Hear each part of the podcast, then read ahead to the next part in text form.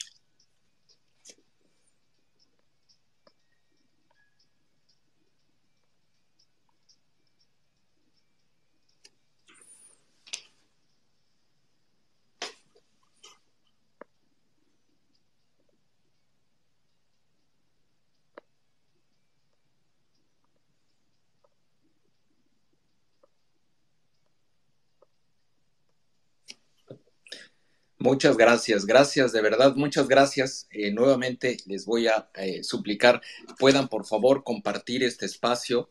En la parte superior derecha van a encontrar una flechita para poder compartirlo en sus grupos de WhatsApp, en, LinkedIn, ah, en, sus redes sociales y por supuesto para generar un tweet que permita que eh, lo puedan ver todos sus seguidores. Y en la parte inferior derecha van a encontrar una, una burbujita o una zona para hacer comentarios eh, el algoritmo de Twitter eh, reconoce, eh, le da preferencia a, los espacios para aparecer en diferentes TLs, en los, en los TLs de muchos más usuarios. premia a todos aquellos que tienen una interacción mucho más elevada. Por eso les pedimos que a través de la burbujita que está en la parte inferior derecha, comenten, inviten a sus seguidores a tus amigos, y familiares, para que la voz de, de, de, Xochitl que vamos a escuchar el día de hoy y escucharnos entre nosotros llegue lo más lejos posible. y quiero dar la bienvenida a mi queridísima Ana Lucía Medina, quien está ya aquí con nosotros. ¿Cómo estás, Ana Lu? Muy buenas tardes. Estamos muy emocionados porque viene eh, la senadora Xochitl Galvez. Te escuchamos. Hola, ¿cómo están? Espero que me escuchen bien. Estoy en un lugar, No se oye. ¿No? A ver, vamos a probar los micrófonos. A ver, yo, Luis. Yo sí le escucho. Yo sí le escucho. No los escucho. ¿Sí me escuchan? Yo sí, yo sí te escucho. Yo sí te escucho, ¿Sabes? ¿Tú sí me escuchas? Sí, yo te escucho, Luis. Yo desde hace rato tuve problemas para escuchar a Sosi. Veo que algunas personas me mandan señas de que sí escuchan. Me salgo y vuelvo a entrar. Yo igual, porque no nos escucha Sosi. Hola, ¿me escuchan? Ahí nos, ahí nos Yo, yo te escucho, ya los escucho, pero por alguna razón. Ya, ya nos escuchas. Eh, no estaba funcionando esto bien, pero, pero ya, los escucho. ¿Ustedes me escuchan bien? Ya, sociedad, yo sí te escuchas. Sí, perfecto. te escucho. Perfecto. Eh, Analú, ahora sí te escucho. Creo que era, era mi conexión. Algo debe, debe estar pasando con mi conexión ahorita. Hola, ¿ahí me escuchas? Sí, sí, te escucho. Perfecto. Bueno, les comentaba que estoy en un, en un lugar con ruido ambiental. Este, pero bueno, muy contenta de estar en este nuevo space. Eh, pronto espero tenerles un dato, ojalá Arturo nos pueda apoyar para decirnos qué número de space es este, porque creo que sí hay que estar recordándole a nuestra audiencia y a nuestra comunidad que este ejercicio permanente ya lleva más de dos años y que llevamos cientos de diálogos y de conversaciones con la ciudadanía y con actores eh, públicos que creemos que abona mucho al, al crecimiento de la ciudadanía, pero esa información pronto se las tendré. Ahí llevamos la cuenta de cuántos diálogos ciudadanos hemos llevado a cabo, cuántas horas, cuánta audiencia y con cuántas personas eh, hemos dialogado. Ya veo por aquí a la senadora. Sí, ya vi que ya, ya está aquí con nosotros. Ya le estoy pasando, le estoy pasando el micrófono. Vamos a, a esperar que se conecte eh, nuestra queridísima senadora Xochitl Galvez. Eh, Carlos, ¿tu, ¿tu, micrófono ya lo probamos? Sí, ¿verdad? Pues no sé, ¿me escuchan? Ya, ya Buenas tardes. Perfecto, perfecto. Muy bien. Eh, queridísima senadora Xochitl Galvez, ¿cómo estás? Buenas tardes. Hola, ¿qué tal, sociedad civil? Qué gusto saludarles esta tarde. Pues han sido días complicados para una servidora, fueron desde que se ganó el amparo el pasado miércoles, pues ha sido pues una turbulencia tremenda porque pues la verdad fue muy importante conseguir este amparo que pues no solo es un precedente para una servidora, sino que realmente puede cambiar el tema del derecho de réplica en, en la mañanera. Entonces, muchas gracias por la invitación y también quiero agradecer a quienes llegaron a el lunes, cuando llegué al Zócalo, la verdad ya no pude saludar a nadie, fue una cosa tremenda la manera en que gente de, pues ahora ya sabemos que es de Martí Batres, y algunos que están en la corte sentados, pues me agredieron eh, para evitar que yo pasara, pero afortunadamente pude pasar. Digo, toqué Palacio y no, no, no, no, no, no, no me abrieron, pero bueno, iremos platicando poco a poco. Yo estoy a sus órdenes. No, bueno, la verdad es de que los jóvenes de Sociedad Civil México, muy activos, se, se apenas anunciaste que ibas a estar ahí, decidieron organizarse bajo el liderazgo de Carlos Morís, que está aquí con nosotros, eh, que junto con otros chavos decidieron ir vestidos de rosa y, y pues bueno, tratar de, de, mostrar apoyo eh, para, para a, tu, a tu labor, la verdad admirable. Y yo quiero pasar a Ana Lucía, si quieres hacer un comentario inicial antes de, de meterle al tema. Gracias. Bienvenida, senadora. Sí, efectivamente fueron jóvenes, pero también fue gente que, que se sintió eh, solidar, se sintió solidaridad con tu causa, senadora, y que decidieron acudir a esa hora. O sea, hay que, hay que recordar que tú llegaste poquito después de las cinco y media de la mañana y ya había gente ahí O sea, este, este tema del derecho de réplica sí ha cautivado a muchos ciudadanos y les quiero decir que valdría la pena que entráramos al tema con la senadora y con todos ustedes, porque mucha gente piensa que el derecho de réplica solamente es con los medios de información, pero recordemos eh, que, que, esto ha cambiado mucho en los últimos años, porque la mañanera, que es un ejercicio informativo y es algo que el presidente anunció, sería un diálogo circular, hace uso de recursos públicos y hace uso del sistema público de televisión para eh, difundir información, acciones de gobierno, para eh, también para demostrar y atacar y demás. Entonces se ha convertido en un espacio público donde se informa y donde se difunde información falsa y en donde justamente no hay la posibilidad de aclararlo y no hay, no hay la posibilidad de eh, tener acceso al derecho de réplica. Entonces, creo que aquí eh, vale la pena que entremos al debate de qué es lo que está sucediendo, porque en este caso la senadora fue muy valiente al defenderse y al exigir que, que pudiera tener la posibilidad de aclarar una información falsa que se dio respecto de ella en voz del propio presidente. Recordemos que en la mañanera no solamente habla el presidente, también hablan sus secretarios de Estado y hablan algunos otros personajes que ocupan cargos extraños, como el de la señora Vilchis, que ella se dedica a atacar a los detractores del presidente. Eh, hemos sido mencionados muchos de los que estamos aquí, yo en lo personal, pero sociedad civil en reiteradas ocasiones, y han dicho muchas cosas falsas sobre nosotros. Pero en el caso de la senadora se le adjudicó una declaración que no dijo y que afecta, afecta en su posicionamiento político, afecta en su carrera y fue muy valiente, como no lo hemos sido muchos que debimos solicitar el derecho de réplica. Creo que este derecho debió haber sido solicitado por muchos cientos de mexicanos que hemos sido aludidos y que, y que eh, no hemos tenido la posibilidad de hacerlo y por eso tenemos el interés de platicarlo contigo, senadora. Pero platícanos un poquito cómo surgió este problema y, y por qué solicitaste el derecho de réplica. Muchas gracias, Analú. Eh, voy a poner los antecedentes porque creo que sí es muy importante saber dónde comienza el tema. El 28 de noviembre yo fui invitada a participar a una mesa sobre pobreza en la Feria del Libro en Guadalajara. Estuvo una diputada, que por cierto fue muy polémica, eh, Margarita Zavala, eh, este, y yo ahí hice una reflexión sobre el tema de los programas sociales, pero específicamente eh, abordé el tema de jóvenes construyendo el futuro. Y lo que yo decía es que además del apoyo económico que se le da a los jóvenes, que por cierto hay dos, uno de jóvenes construyendo el futuro y otro de jóvenes escribiendo el futuro, que es más baja la beca de los de escribiendo el futuro que construyendo, es un programa que les dan 12 meses de beca, 12, ah, 12 mensualidades eh, de más de 3 mil pesos.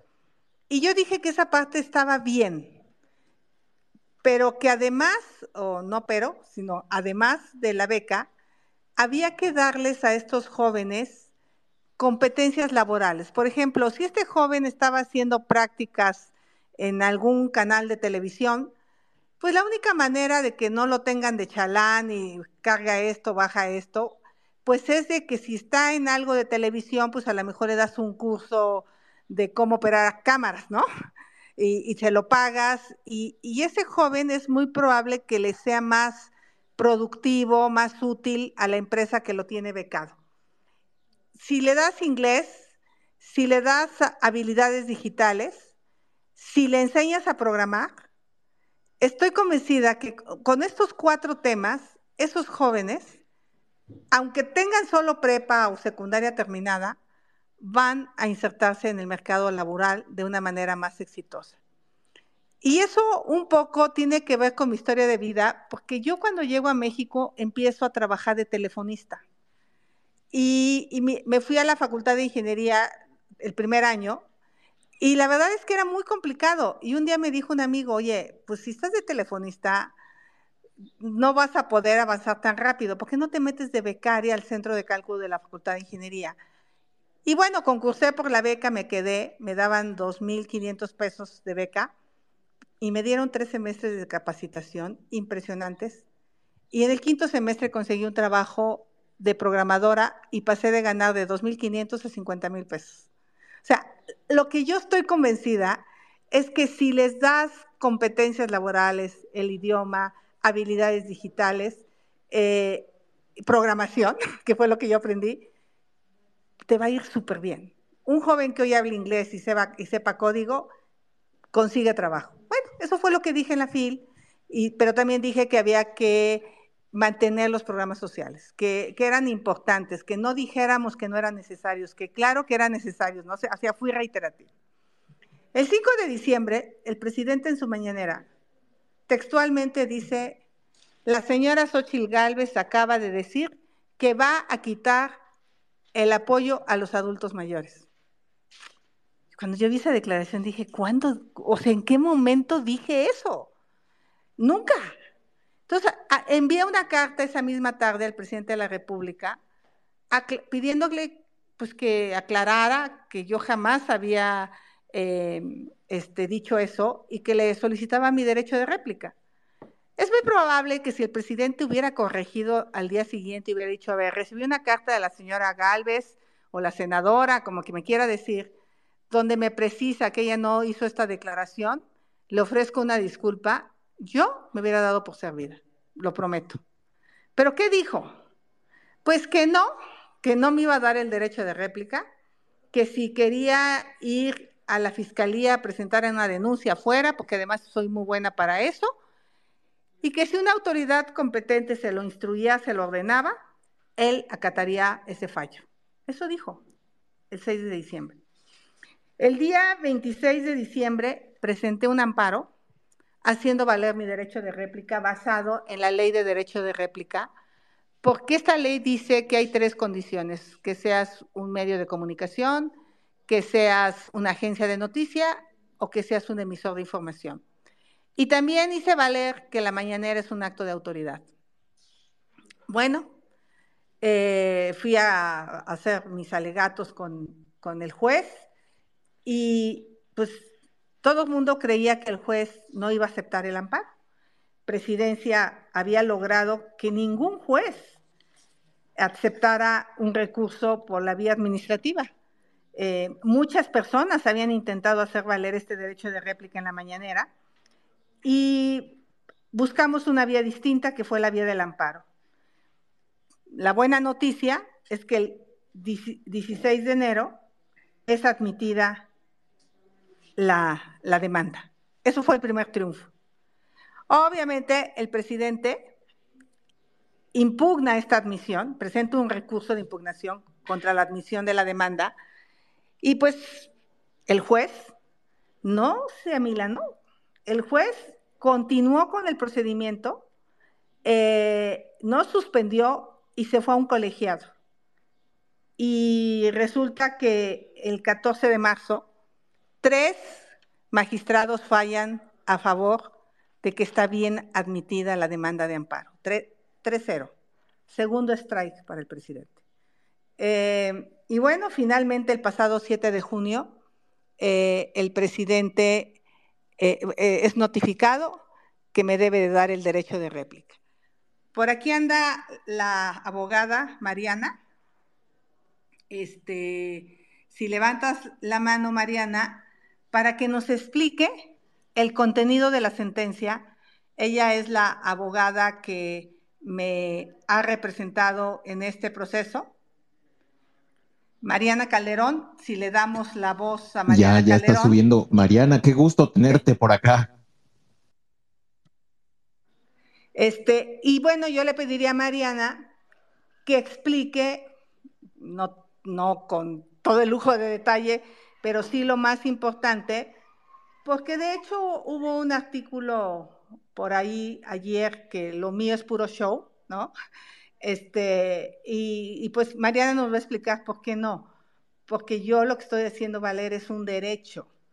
Y hay quien dice que basta con que yo mande una carta. Y pues Mariana me explicó claramente que la ley de derecho de réplica no es perfecta. tiene muchos huecos jurídicos que se quedan sujetas a interpretación. Entonces yo lo que diría, Mariana, pues yo agradecerte públicamente, Mariana, porque pues Mariana no me cobró un centavo, se ofreció, ofreció a defenderme y, y, yo eso estoy muy, muy agradecida porque alguna vez intenté meter un amparo contra la refinería y la termoeléctrica de Tula y cuando fui a ver a los abogados me dijeron que era un millón de pesos y le dije pues que era lo que ganaba todo el año. Entonces ya no lo, ya no lo metí, así es que es muy importante este trabajo que hacen muchos abogados pro bono en nuestro país. Gracias Mariana y te dejo la palabra. Senadora, muchas gracias y saludos a todos los que están conectados a este space. Saludos a Nalu y a Sociedad Civil por todo este gran esfuerzo que hacen de difusión. Este, bueno, les cuento un poquito. En el Consejo Nacional de Litigio Estratégico, lo que hacemos justo es eh, buscar causas que nos permitan que a través de la presentación de juicios se reconozcan derechos humanos o se defiendan las instituciones, se defienda su autonomía eh, y se defiendan los principios democráticos. Entonces, ¿qué veíamos aquí? Que hay un derecho que está reconocido en la Constitución, en el artículo sexto constitucional, que es el derecho de réplica, pero que no se estaba garantizando y que era muy importante que a través de una sentencia un juez reconociera la existencia de este derecho, que les insisto, ya está en la Constitución, pero que se le diera eh, garantía y se pudiera materializar. Entonces, como explicó perfectamente la senadora, presentamos un amparo. ¿Y qué era lo que decíamos en ese amparo? Pues no hay derecho de réplica y si lo hay, no se está reconociendo. Entonces, el juez hizo un extraordinario estudio del asunto y del derecho como tal y de la ley que existe, porque hay una ley reglamentaria de este derecho de réplica. Eh, este juez de forma, de forma valiente y estudiosa y con una precisión y exactitud dijo que la ley de derecho de réplica sí es aplicable para este caso, que el presidente de la República, a través de las mañaneras, lo que hace es, em, él, eh, él, tiene una especie de, de proceso o responsabilidad en materia de comunicación y entonces, por lo tanto, respecto a cualquier información falsa e inexacta, debe dar las vías para garantizar el derecho a réplica. ¿Qué dice eh, esa ley? Que una vez que tú detectas que hay información falsa e inexacta respecto a una persona, esa persona, al ser un derecho personalísimo, puede solicitar el derecho de, de réplica. La forma en la que debe garantizarse ese derecho no es clara en la ley, ¿no? Como decía ahorita la senadora, ayer hubo una nota que decía que la única forma en la que se puede garantizar el, derecho de réplica es a través de un escrito que será leído. Es una forma, eso es cierto, es una forma. Pero lo que trata la ley de derecho de réplica es de igualar las condiciones de la persona que emite la información y de la persona sobre la cual se emite esa información. El derecho de réplica es un derecho igualador, porque aparte tenemos que tomar en cuenta algo bien importante. El derecho de réplica garantiza también el derecho a la información y la libertad de expresión de toda la sociedad. Eso es bien importante puntualizarlo. Como sociedad queremos que exista derecho de réplica. ¿Por qué? Porque si nada más escuchamos una versión de los hechos, esa versión puede ser sesgada o puede ser no exacta. Lo que busca el derecho de réplica es dar otra versión de las cosas y que la ciudadanía formemos nuestra propia opinión pública. Entonces, este derecho incluso ayuda a construir ciudadanía y ayuda a construir opinión pública. He ahí la importancia de la lucha que estamos realizando, que es, esto va a permitir fortalecer la opinión pública y fortalecernos como ciudadanos. No es un tema político, no es un tema, este tema trasciende lo político, se inserta en lo jurídico y en la protección de los derechos humanos. Ahora, hablando de esta igualdad, aquí la discusión eh, que una vez que el presidente reconozca esta sentencia que, que le dio el derecho y que le da el derecho a la senadora de poder ir a dar su versión de los hechos, la siguiente discusión es cómo se garantiza ese derecho. La ley no es clara y la ley no dice que tiene que ser por escrito. ¿Por qué? Si nosotros lo que queremos es igualar las condiciones de la discusión, y lo voy a poner de ejemplo, pues si una persona se para en un programa a leer tal cual la versión que aclara los hechos inexactos, probablemente lo lea en un tono malo, en una forma mala, en una forma incorrecta. Entonces, ¿qué se tiene que identificar? la mejor forma de igualar la comunicación. Y esto se tiene que acordar o se tiene que analizar con la persona que emitió la información incorrecta. Entonces, aquí lo importante y la lucha en la que está ahorita la senadora y lo más, y, lo más relevante es que el presidente reconozca que existe una orden de autoridad que establece que la senadora tiene un derecho de réplica a poder demostrar cuál es la información falsa e inexacta que se dijo sobre ella. Y posteriormente analizar la forma en que ese derecho debe ser garantizado. Pero les insisto, el debate es bien importante. ¿Cómo se puede igualar las condiciones entre ambas, entre la información incorrecta y la información que desmiente eh, eh, lo dicho, ¿no? Entonces ahí vamos y, como cualquier tema jurídico, es un tema que tiene muchas aristas y es un tema en el cual se va construyendo a partir de las resoluciones y sentencias del Poder Judicial.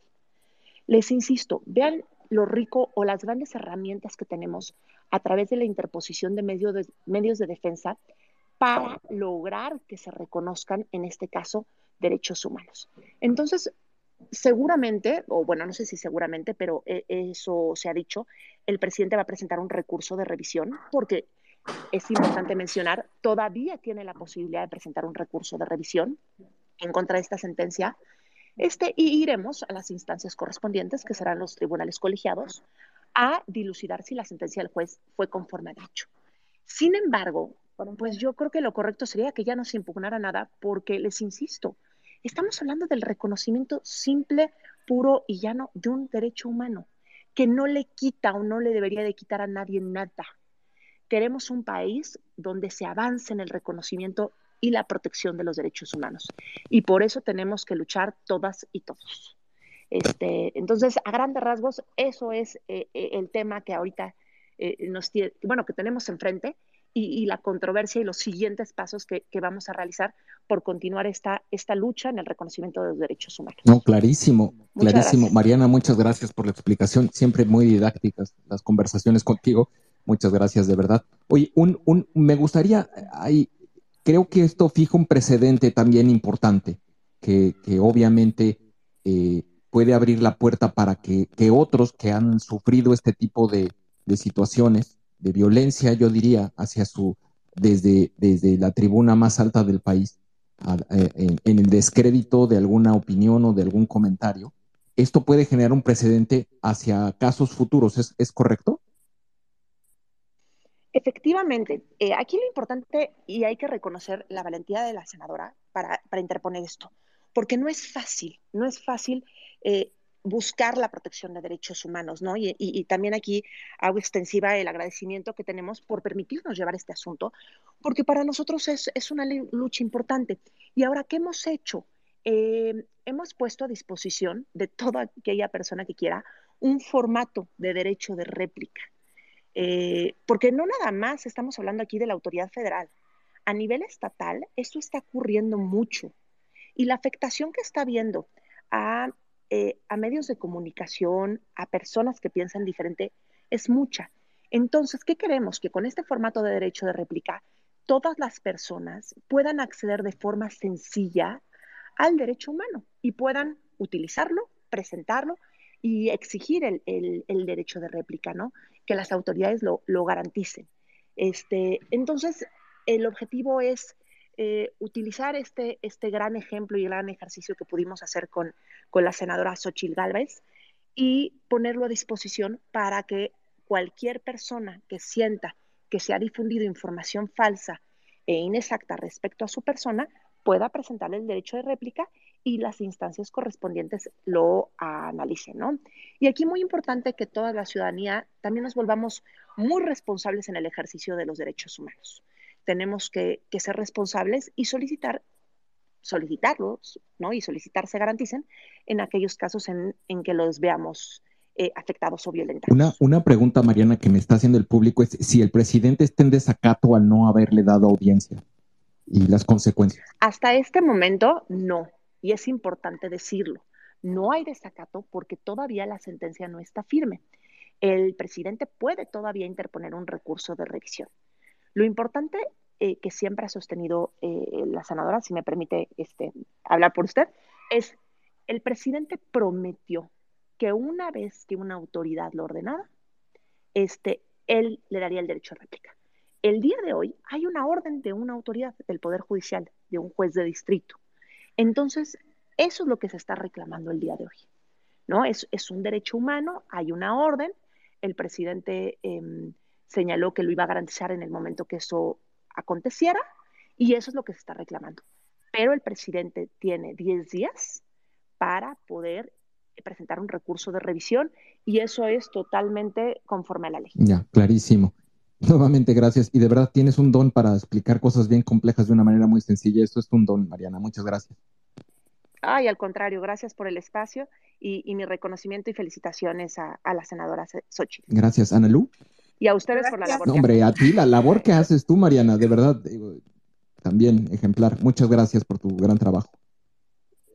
Gracias, Mariana. Gracias, eh, senadora. De verdad. Y ahora quiero explicar lo que pasó el día de ayer, ya para cerrar y dejarles a las preguntas de todo lo que quieran ustedes. Cuestionar, opinar, es bienvenido. Yo, como dijo Mariana, lo que quería es que el presidente cumpliera su palabra. No es un capricho, es un derecho. Él dijo que si una autoridad se lo instruía, él me daría el derecho de réplica. Y creo que es muy importante, al menos en el pueblo, pues creemos que lo más importante que tenemos en la vida es la palabra. Yo le notifiqué a Jesús Ramírez el jueves que ejercería este derecho el lunes 9, el, digo el lunes, porque además no he recibido ningún tipo de notificación que suspenda eh, eh, el amparo. Hay quien me dice que ese amparo ya tiene que ejecutarse porque mi derecho ya está concedido. Eh, hay quien dice que no, que hay que empezar, hay que, hay que revisar el colegiado. Bueno, a lo mejor aquí hay alguien que tenga una opinión distinta, pero eso es lo que yo he escuchado. Llegué a Palacio Nacional a las 5.45 de la mañana. Salí, como saben, yo uso bicicleta. Su casa está en la colonia Reforma Social y son más o menos 10 kilómetros a Palacio Nacional y llegué en 30 minutos. Eh, ¿Qué me encontré? Pues justo una horda de, de gente súper agresiva. O sea, había una señora que me gritaba maldita perra o sea, yo a esa señora nunca la he visto en mi vida, nunca le he hecho nada a la señora, nunca la he ofendido como para que ella me ofendiera de esa manera. Había varios hombres, hombres, es más, traigo moretones. Nunca voy a ser una mujer que se victimice, nunca, pero sí fueron sumamente violentos. Eh, no tenían por qué impedirme el paso. Eh, eh, sí me llamó la atención la actitud de la policía porque no hizo nada para abrirme el paso, como si lo hacen con sus, con Marcelo y con todos los que van a Palacio Nacional a visitar, porque después llegaron, pero con una tranquilidad todos ellos durante el transcurso del día. Entonces sí, sí fue complicado. Eh, tengo que agradecer a mujeres, una compañera de Tacubaya que conozco como delegada, Patti, no manchen, Patti, cómo metió el cuerpo para que yo pasara. Y jóvenes que estaban por ahí y señores que, que, hicieron lo posible para que yo entrara, lo agradezco. Sí era importante para mí llegar a la puerta porque la intención de ellos era mandar la imagen de no pasó. O sea, ¿no? Ese era como el triunfo de ellos y pues para mí sí era importante. Eh, enfrenté a una prensa súper agresiva, eh, lo vuelvo a decir aquí porque ya me lo han preguntado. Tengo una hermana en la cárcel. Sí, tengo una hermana en la cárcel. Tiene 11 años en la prisión. No tiene una sentencia. Está acusada de un delito grave.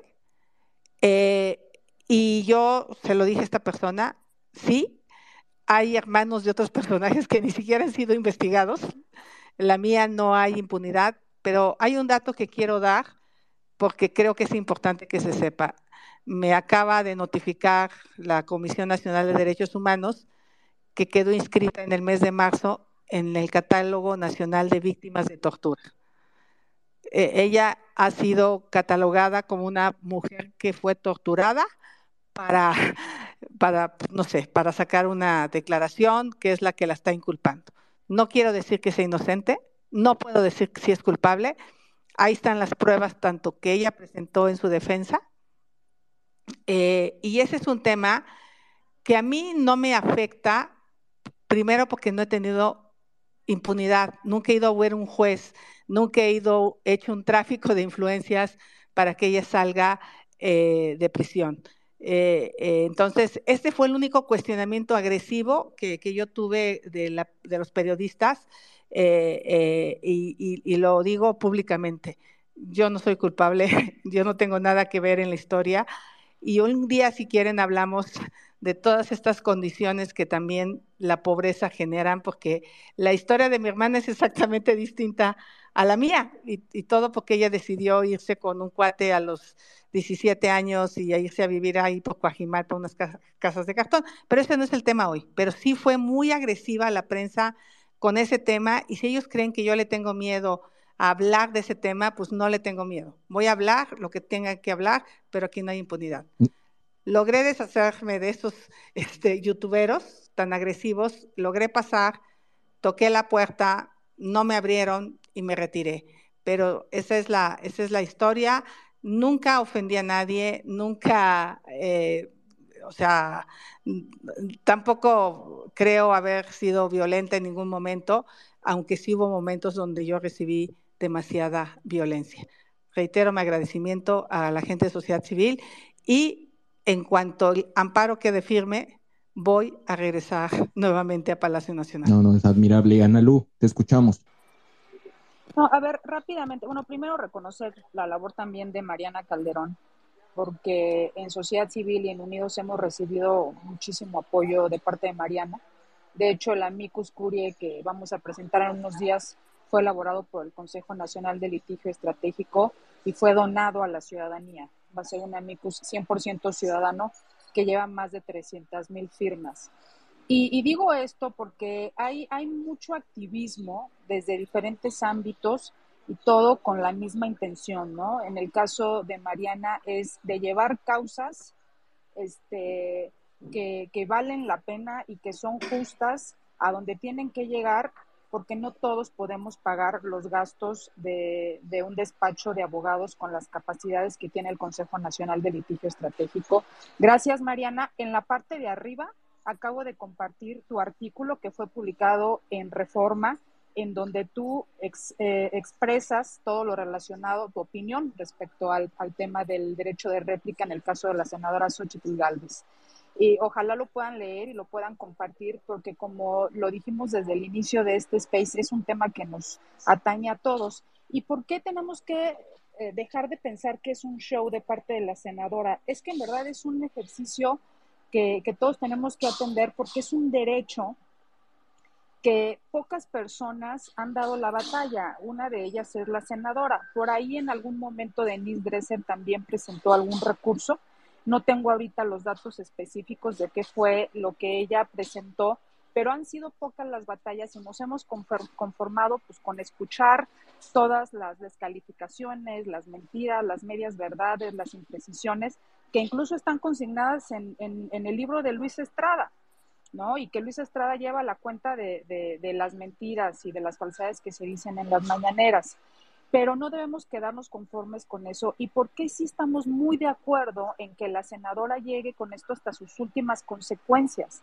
Porque la senadora es una persona que lleva a cabo una labor política, es una persona que ha sido congruente eh, eh, en su vida y que el hecho de que el presidente en un espacio público de poder donde hace uso de recursos públicos y tiene de su lado a todo el sistema eh, público de televisión para transmitir esta, esta información, inventa algo que la senadora no dijo y que contradice absolutamente todo lo que ella ha impulsado durante su carrera política. Entonces, no es justo. Y, creo que más allá de todo esto que sucedió afuera de, Palacio Nacional, donde tenemos que centrar la atención es justamente en el ejercicio del derecho de réplica y después atender cómo a una mujer que está haciendo, que, está buscando justicia y que quiere simple y sencillamente aclarar que lo que dijo el presidente no es cierto, es agredida muchos de los que estaban el día de ayer afuera de Palacio Nacional ni siquiera eran periodistas, eran personas con un teléfono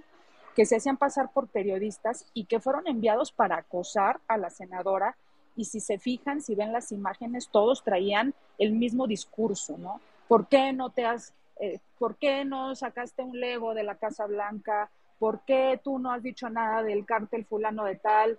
¿Por qué tú no? O sea, iban, iban con un guion para acosar a la senadora y el plantón que está fuera de la Suprema Corte de Justicia de la Nación, que muchos tenemos meses señalando que fue enviado por el propio Martí Batres, se trasladó a Palacio Nacional para agredir e insultar a la senadora. Y la verdad es que no, no, no podemos dejar pasar esas. O sea, en verdad tenemos que unirnos todos para eh, señalar y para manifestarnos en contra de este acoso que vivió una mujer valiente que lo único que quiere hacer es ejercer su derecho de réplica. Entonces, bueno, quería nada más hacer esas precisiones porque esto, más allá de un show, más allá de este artículo que tú mencionabas, senadora, de Javier Tejado, que se publicó el día de ayer, y de otros señalamientos de que se está buscando llamar la atención y demás, creo que tenemos que tener todos bien claro que es el ejercicio de un derecho, de qué va ese derecho, y que en realidad muchos deberíamos estar pidiendo un derecho de réplica en la mañanera. Sabemos que se nos va a negar, pero al menos unámonos en esta gesta valiente que está llevando a cabo la senadora Xochitl Gálvez. Totalmente de acuerdo. Eh, Xochitl, ¿quieres, ¿quieres que eh, continuar o, entramos ya con los con los pues, preguntas y comentarios de la gente? Entramos con las preguntas y los comentarios de la gente. Yo creo que es lo más, lo más importante es dialogar cómo, cómo ven este tema y pues también este, podemos platicar de otros temas, por ejemplo, de la ola de calor que viene por el cambio climático, vamos a romper temperaturas a más de 2.000 metros y creo que estos temas o la sequía, o, hay, hay muchos problemas también en el país adicionales porque siento que puede ser un tema un monotema y pues a lo mejor hay quien no le quiere solo hablar de esto, pero bueno, podemos hablar de... buenísimo. Mira, está con nosotros Carlos Morís, quien encabeza, comentaba hace un rato que el, el, capítulo Jóvenes de Sociedad Civil México, y, que él pedía el micrófono hace unos minutos. Carlos, ¿estás ahí? Sociedad, ¿me escucho bien? Sí, adelante. Muchas gracias, Sociedad. Pues yo estuve ahí ayer con la senadora y todo lo que dice es cierto y más, y más, todo lo que dice es cierto y más, porque pues lo que vivimos también, lo que, los que estábamos del otro lado, fue ataque por parte de los seguidores, porque ellos no, ellos no se, ellos no se declaran ellos se declaran como obradoristas, así, así se presentan con nosotros obradoristas.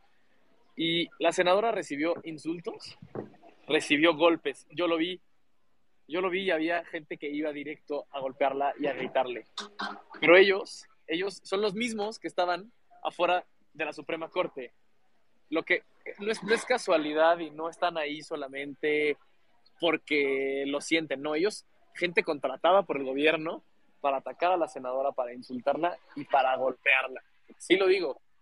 Hubo un momento en el que nosotros pedíamos ayuda a los policías que estaban, como dice la senadora, y, y, los policías se hacían tontos y se hacían que no escuchaban.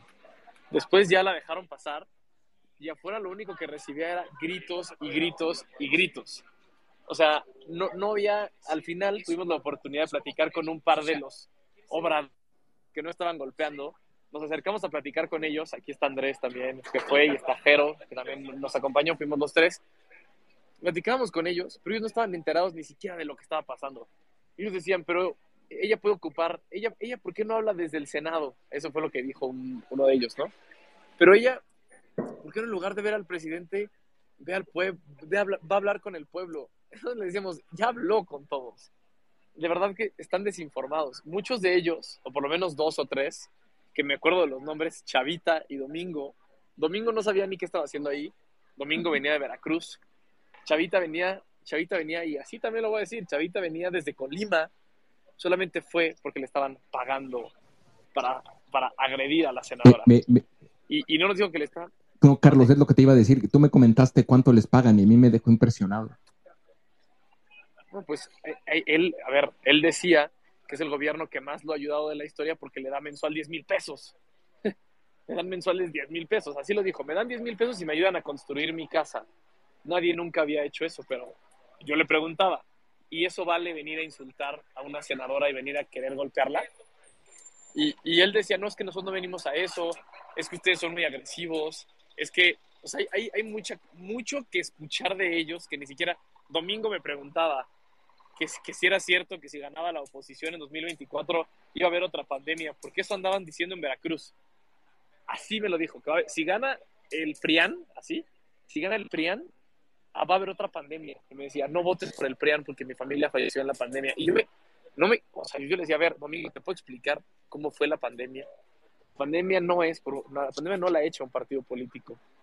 Él, él, él insistía que en Veracruz la habían echado la oposición, la pandemia, ellos habían echado el COVID en su pueblo. Así me dijo, ellos echaron el COVID en mi pueblo. Le platiqué y, y, y les demostramos, le demostramos al del, al del gorrito blanco que estaba fuera de la Suprema Corte y a otra señora, la que Xochitl dice que le estaba gritando, ellos estaban muy enojados porque se habían acercado a, nosotros, bueno, Domingo y Chavita, a platicar y habían escuchado nuestras razones, entonces escuchamos las suyas, pues llegamos a la conclusión que ser, también lo dije el otro día contigo, Gabriel, ser, ser de Morena ahorita es, o sea, si eres neutral, no puedes ser de Morena. Si quieres a México, no puedes ser de Morena. Yo se los decía.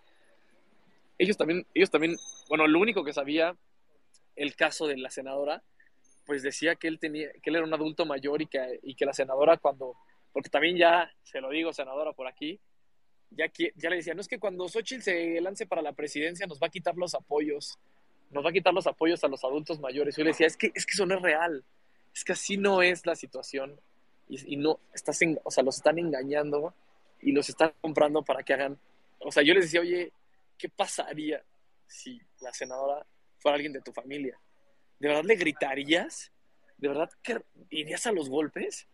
La señora que era muy agresiva, uno, un señor, el señor, el youtuber, que llevaba una gorra, este, primero se, primero se quería pelear con uno, con uno que va de nosotros, solamente porque le dije, solamente porque le dijimos tranquilo. Yo me acerqué y le dije, oye, tranquilo, y me metí un manotazo en el teléfono como para pegarme también. O sea, sí había, sí hubo violencia hacia todos, pero hacia la senadora, pues es inadmisible. Y ya después hablé con uno de los policías y le di el ejemplo y le dije, oye, si ella fuera Claudia Sheinbaum, ¿dejarías que le hicieran esto? Y, se quedó callado. Entonces creo que sí hay que hacer mucho. Lo de ayer sí es un precedente. Y senadora, yo quiero decirle que yo la admiro mucho por, porque se fue a parar y porque por más que le gritaban, que le decían y que hacían, ahí se quedó y firme y fue y tocó la puerta del Palacio Nacional. Y también lo dijimos ayer, fue, pues se mostró un presidente cobarde, que no quiere recibirla, un presidente que le tiene miedo a la oposición. Y se los dije también, se los dije también a Domingo y a Chavita. Este presidente le tiene miedo a los ciudadanos, le tiene miedo a la educación porque no quiere que sepan la verdad, porque si saben la verdad dejarán de ser obradoristas. Y eso, eso nos tiene que, porque ellos se declaran obradoristas, eso, eso es un antes y un después. Hoy, hoy yo diría, y lo digo firmemente, México necesita de más personas valientes como Ana Lucía, de más personas valientes como Alessandra, que aquí está también, Ale, Xochitl. Esas, esas, esas mujeres que tiene México son las que necesita nuestro país para que haya igualdad de oportunidades. Entonces, pues yo, mi admiración total, senadora, se lo dije ayer, a se lo dije ayer, pero bueno, ayer fue un día donde apenas y, y podía este, contestarle a los medios, porque apenas llegó y estaba llena de medios, y, y sí tiene toda la razón, cuestionaban por, por, por cosas equivocadas, lo que pasó ayer, y lo vuelvo a decir, nos, da, nos tiene que dar a todos la valentía de que están pagando esas mañaneras con nuestros impuestos, están pagando eso con lo que es nuestro y nosotros tenemos derecho también de alzar la voz y que respeten nuestra libertad de expresión. Totalmente. Cuentas con todos los jóvenes de sociedad civil y bueno, pues muchas gracias. Gracias, Carlos, gracias. ¿tú ¿quieres hacer algún comentario o seguimos? No, síganle, muchas gracias a los jóvenes. Eh, es, la primera vez que escucho qué pasó, porque yo, yo, yo solo sentía los trancazos, pero no sentía quién estaba quién, quién era quién, y, muchas gracias a, todos. Y la verdad es que si traigo los brazos morados, este, hasta hoy me di cuenta, porque pues dije, porque estoy moreteada y me acordé de ayer, pero bueno, no, no pasa nada y, y, y nunca me voy a victimizar porque los que entramos en política, pues sabemos que a veces también esto es duro, no debería de ser así de violento, pero pues no hay que tenerle miedo. eh, yo nunca dudé en cruzar esa valla, nunca lo dudé. Sabía que aunque fuera brincando, pero iba a entrar. totalmente. La verdad es que sí, digo, es, es, una, es una pena llegar a esos niveles, pero admirable, admirable tu labor. Mira, mucha gente nos está, y aquí está, me, me mandó un mensaje, en uno de los varios mensajes, Miriam Urbina, pastor, quien te admira mucho, y, y, bueno, quiere, ahora sí que voy a sacar, como, como dicen los gringos, el elefante del cuarto. Eh, todo el mundo está preguntando que si que la gente te ve en el 2024 como una candidata a la presidencia. Tú ya, eh, el, día de, el día de ayer pude verte en Latinos, dijiste que ibas a tener un periodo de reflexión y nada más si nos puedes comentar, la gente quiere saber de primera mano cuál es tu lectura, qué es lo que estás planeando, qué es lo que quieres. Aquí también está Nacho, que nos ha mandado también muchos mensajes diciendo que eres su candidata, que te quiere ver como presidenta. Está, hay varias mujeres también de, la comunidad que, están detrás de, ti. ¿Qué les dices a esas eh, mujeres y hombres que, que, te ven en la posición política más alta del país? Bueno, honestamente, pues, el que habló de la presidencia fue el presidente, ¿no? O sea, él, él, él en aras de que ve todo electoral dijo que pues yo quería ser candidata a la presidencia. Y aquí está Alessandra, que ha causado este, ahí eh, gran parte de todo esto. No sé a qué horas, Alessandra, si quieras comentar, pero ella subió pues un change.org, este, creo que ya van más de 700 firmas de personas que me están pidiendo que sea la candidata. Yo no sé, Alessandra, si tú lo hiciste después de, ver lo que pasó en la mañanera o, a raíz del destape del presidente. No sé, quizás si Alessandra da un comentario porque ella lanzó este, este change. Sí, Alessandra, ¿estás ahí? Y creo que no, creo que no está, pero sí, ahorita que, que esté disponible, ella, ella, ella lo vi también un tuit que, en el cual está, pues, eh, le parece, y me parece el razonamiento me parece correcto, me parece que en la medida de que hay mejores perfiles y más candidatos de alto nivel que estén compitiendo por la, por la posición, eso, lo, eso va, enriquece el proceso por sí mismo, al incrementar la competitividad y claramente que eh, tu perfil Xochitl es un perfil muy, muy competitivo. Ya está aquí el, el, el, ya lo subió eh, Analú, el, el tweet de Alessandra, que tiene aquí, hace referencia al change.org, pero ya creo que ya, ya está ahí. Alessandra, ¿estás ahí? Es que abriste tu micrófono y se cerró. Ahí estás. Adelante, te escuchamos. Aquí ando. Es que venía en la calle y me, me, me, platicó una señora y no podía contestarles, pero escuché lo que le dijo la senadora y los vengo escuchando ya desde hace un rato. Me da mucho gusto estar en este espacio acompañando a una mujer que pues hace algunos días me conmovió muchísimo porque pues he vivido, digo, me, ha tocado estar enfrentando a todo el poder, me ha tocado ver de cerca cómo este gobierno le ha dado la espalda a las mujeres y personalmente pues tengo una, causa y una lucha y, y me identifico mucho con Xochitl por esta valentía, el enfrentarte al poder, el estar sola, ¿no? Porque a las mujeres con causas nos dejan solas, a las desobedientes, a las que nos gusta romper esquemas.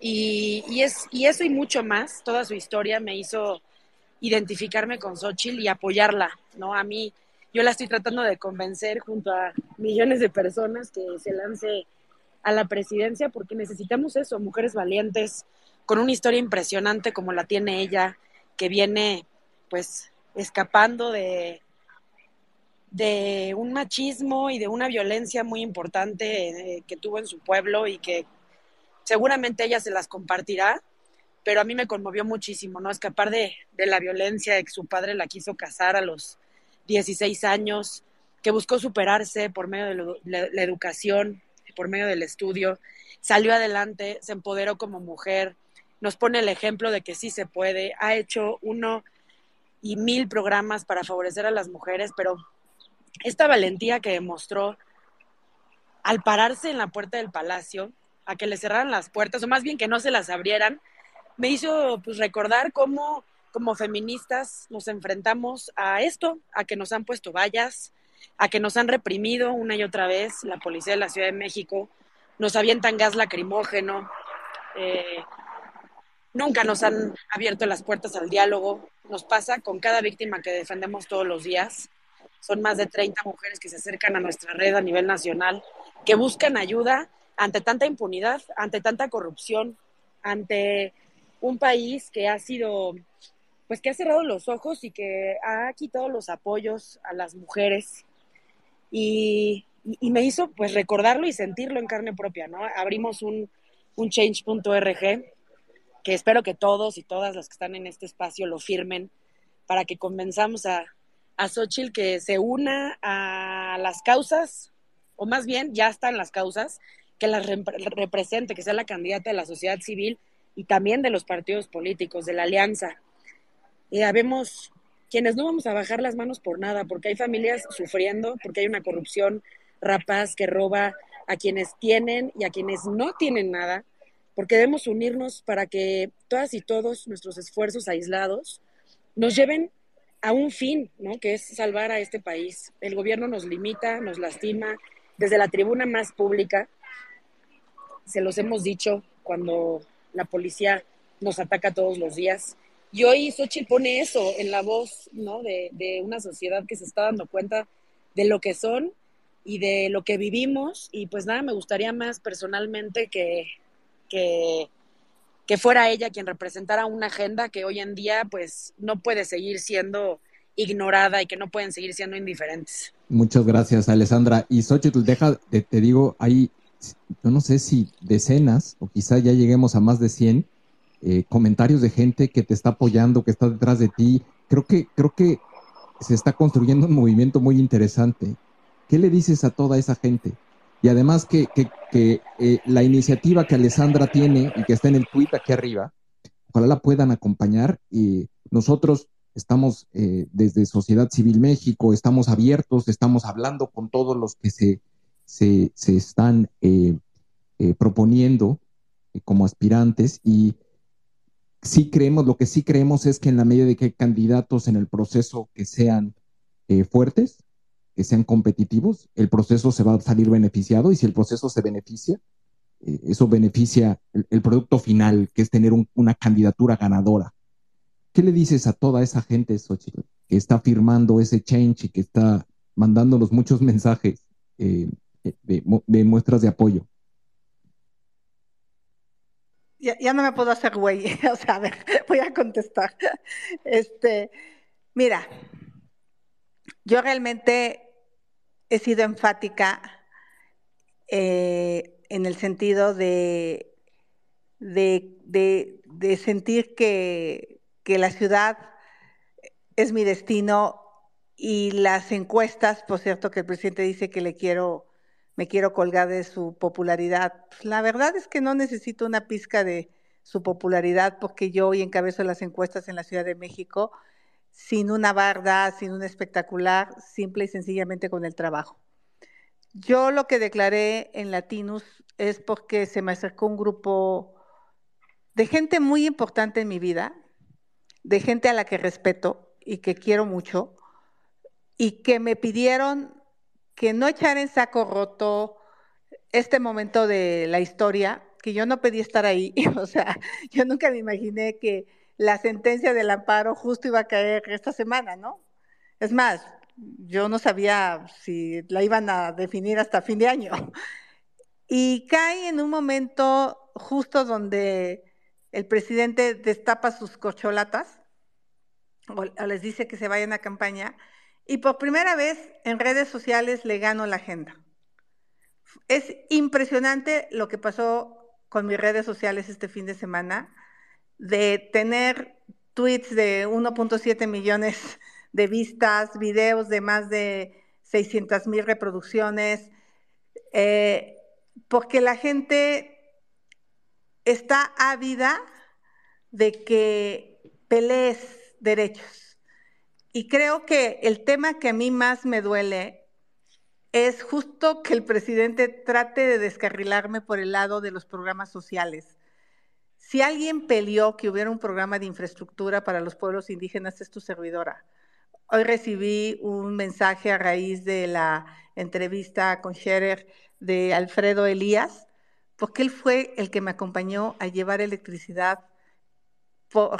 llevamos los postes en helicóptero a la Sierra Cora Huichol Tepehuana, en helicóptero, poste por poste, porque no se podía entrar. Llevamos la electricidad a la selva Lacandona, que tenía, imagínate vivir a 45 grados de temperatura sin un ventilador o sin un refrigerador. La comida se te echaba a perder todos los días. Eso era una locura el rezago en las comunidades indígenas. Y que el presidente ponga en palabras en mi boca, sí fue como para mí brutal. Eh, o, sea, algo que he contado estos días es que mi abuela María murió de 34 años tirada en un petate y que ningún doctor la pudo atender. Mi madre dice que se desangró, creo que tuvo un mal parto. Y, y pensar que yo le haga algo así a los adultos mayores, creo que eso sí me, me, indignó y rebasó cualquier posibilidad que, que, el presidente haya hecho conmigo. Entonces, eh, vi a estos amigos la semana pasada, me junté con ellos y al menos me pidieron que, que hiciera una valoración sincera de si, y, no es que me dé miedo perder, o sea, eh, o sea, yo hoy me puedo retirar de la política y regresar a mi casa y soy una mujer feliz. Feliz con los hijos que tengo, feliz con el marido que tengo, feliz con lo que he logrado, feliz. O sea, yo estoy feliz, ¿no? no o, si pierdo, no voy a ser una mujer infeliz. O sea, mi, vida no, no está en función de esto. Pero sí es una gran responsabilidad saber si hay un juego limpio, primero, o sea, si, si realmente los partidos políticos van a abrir los ojos a, posturas, porque imagínate siendo la más, la mejor posicionada, pues lo que dicen es, no te van a ser candidata, ¿no? Es, lo que yo he escuchado, no vas a ser la candidata a la Ciudad de México. Este, pues, pues a lo mejor menos a la presidencia, ¿no? Entonces, pero no porque me dé miedo que no me hagan, yo, yo lo único que digo es, que haya garantía de, que va a haber juego limpio. Eso es todo. Eh, y, lo otro, pues también ver si realmente es cierto que se puede presentar algo distinto. Yo, yo sí estoy convencida de que podemos llevar a este país a otro nivel. El nearshoring es algo brutal si tenemos energía limpia, si tenemos, eh, si tratamos el agua. No, saben lo que podría ser esta ciudad si tratáramos las aguas residuales. O sea, no tengo miedo desde el punto de vista técnico como ingeniera, entrarle al tema energético, entrarle al tema ambiental, entrarle al tema del agua, entrarle al tema económico. Quizá lo que me da un poco de angustia es el tema de la seguridad pública. Pero también se acercaron muchas gentes a raíz de lo que dije a Ciro, de no, tengo, no sé qué hacer con el país, Ciro. Y muchos me han dicho, te ayudamos. O sea, a ver, eh, y eso sí tengo, soy una mujer que es capaz de saber cuáles son sus limitaciones y dejarse ayudar por los mejores. Entonces creo que esa parte ya la he superado, el miedo, y ahora pues el tema es eh, eh, si realmente sí puedo representar esa opción o, no. Y pues finalmente puedo ir a la interna y si no salgo y hay alguien más brillante y que causa este, emoción, porque creo que sí es un tema de emoción, sí es, sí es un tema de decirle a los jóvenes que podemos generarle los empleos eh, que, que, ellos requieren. Yo, yo sí creo que tenemos que atraer los empleos relacionados a la tecnología y no solo a la maquila, pero para eso necesitamos generar capital humano. Entonces, esa parte ya la superé, esa parte de miedo, y, quizá la parte que, que, tengo que analizar, pues es esto de cómo va a ser el proceso, eh, si, si realmente no hay un candidato ya decidido, como en el caso de la ciudad, que dicen que pues ya hay uno y punto, o sea, este, y, pues hablar con mi familia, con mi marido, con mis hijos, pero no, no es una decisión fácil, no, no, no es este, qué carrera voy a estudiar, ¿no? Que si te equivocas, pues cambias de carrera, ¿no? Aquí, aquí no te puedes equivocar. Entonces, yo les pedí 15 días eh, a partir de la semana pasada eh, para, pues, para realmente poder revirar en la decisión que tengo tomada desde hace cuatro años, que es ir por la Ciudad de México. No, es, es, la verdad es que es muy es admirable que lo tomes tan en serio y te des ese tiempo para reflexionar y consultar con los tuyos, porque un puesto de ese nivel pues, es una responsabilidad que tiene implicaciones en, la en las vidas de millones, eh, para bien y para mal. Y, y sí, no es, no es una decisión menor y qué bueno que, que, lo vas a hacer de manera consciente, de manera analizada y, y, con arropándote con la gente que te quiere, tu familia y con toda esta gente que te está rodeando ahorita y que te dice yo te ayudo, yo te ayudo. Es, estoy viendo una serie de comentarios, de verdad, si pudieras leer o cuando tengas tiempo, echarles un ojo, de verdad, si hay, si hay, hay mensajes conmovedores de apoyo que te está mandando muchísima gente, eh, que, que, yo creo que no te va a dejar no te van a, no te van a dejar sola. Eh, si me permites, vamos a, les vamos a pasar el micrófono. A la gente que le vamos a pasar el micrófono ahorita les voy a suplicar si pueden hacer comentarios breves, porque hay muchísimas personas que quieren subir eh, a, hablar. Por favor, adelante Luis. ¿Estás ahí, Luis? Aquí estoy, feliz de poder estar con ustedes, feliz de escuchar a, a la senadora, la verdad de lo que comentó Alessandra, lo que comentó ella, lo que comentó la abogada, es increíble lo que está, lo que está pasando y cómo está pasando. Y senadora, pues como se lo hemos puesto en muchos tweets y se lo hemos comentado cada que podemos, pues hay, hay, hay algo que luego es más grande que nosotros y a mí me encantaría que, que, lográramos una, pues obviamente como usted dice, una, un piso muy parejo para, para lograr esa candidatura de coalición. Yo sé que el reto es muy importante, y aquí todos los que estamos en ese space debemos de estar muy claros en eso. O sea, lograr ese candidato de coalición, lograr que, que, los partidos se unan en esto y que no importa quién sea el candidato, lo, necesitamos apoyarlo. Para mí, que mejor que fuera usted, porque me encanta todo lo que está pasando y de verdad todo nuestro todo mi reconocimiento de manera personal a esa a ese tú a tú que le ha hecho con este, contra el régimen y todos aquellos que lo representan. De verdad estoy muy muy muy emocionado y muy orgulloso de tener una, una, una, una senadora y una mujer mexicana tan chingona como usted, senador. Muchas gracias. Gracias. Vamos, vamos con, vamos con un par de comentarios o preguntas y, y, vamos avanzando. Está Nacho Peinacho y después Orly. Buenas noches a todos, eh, Sociedad Civil Andalucía. Eh, senadora, eh, yo tuve la fortuna, me propuse estar ahí presente a su arribo en la, ma en la mañanera. Vi efectivamente que ya estaba un operativo. Yo llegué a las eh, 5.20 más o menos, 5 y cuarto. Ya está el operativo ahí de presuntos periodistas, ¿no? Este, sobre todo, y, obviamente estos que yo les llamo porros. Y bueno, afortunadamente este, las cosas no pasaron a más, pero sí muy agresivos, indudablemente. Es la marca del régimen. Pero en fin, afortunadamente no pasó a mayores. Y qué bueno por su valentía. De hecho, cuando logró pasar las vallas y se fue ahí por la calle perpendicular, dije, no, pues ya se retiró. Y yo me retiré, pero al ratito veo que ahí está tocando la puerta. La verdad, es sorprendente su decisión y su activismo en estas eh, luchas, eh, senadora. Primero. Segundo, este, eh, la idea de que sea precandidata a la presidencia, digo precandidata porque así es, y ojalá y candidata a la presidencia de la República, ha despertado mucho interés, sobre todo en la opinión de muchos activistas que alrededor del, del movimiento rosa eh, o de la ola rosa, que hemos participado de manera activa en estas convocatorias, porque estamos deseosos de que la candidatura de una coalición opositora pueda surgir de un proceso de participación ciudadana a través de unas elecciones primarias.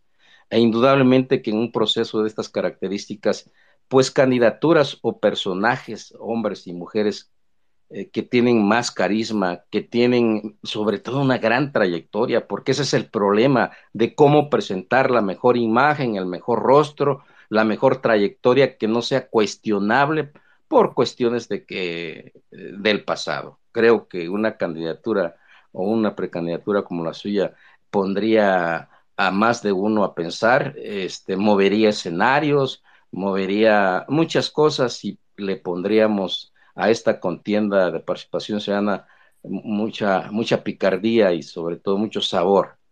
Eh, se necesita, eh, tiene, hay que imponerle alegría porque lamentablemente en la política hay mucho, mucha solemnidad, ¿no? Y eso a mí no me gusta. Eh, se necesita personas que combinen esto de, de, no tener tabú, romper la solemnidad, pero con experiencia, con honorabilidad y con capacidad, ¿no?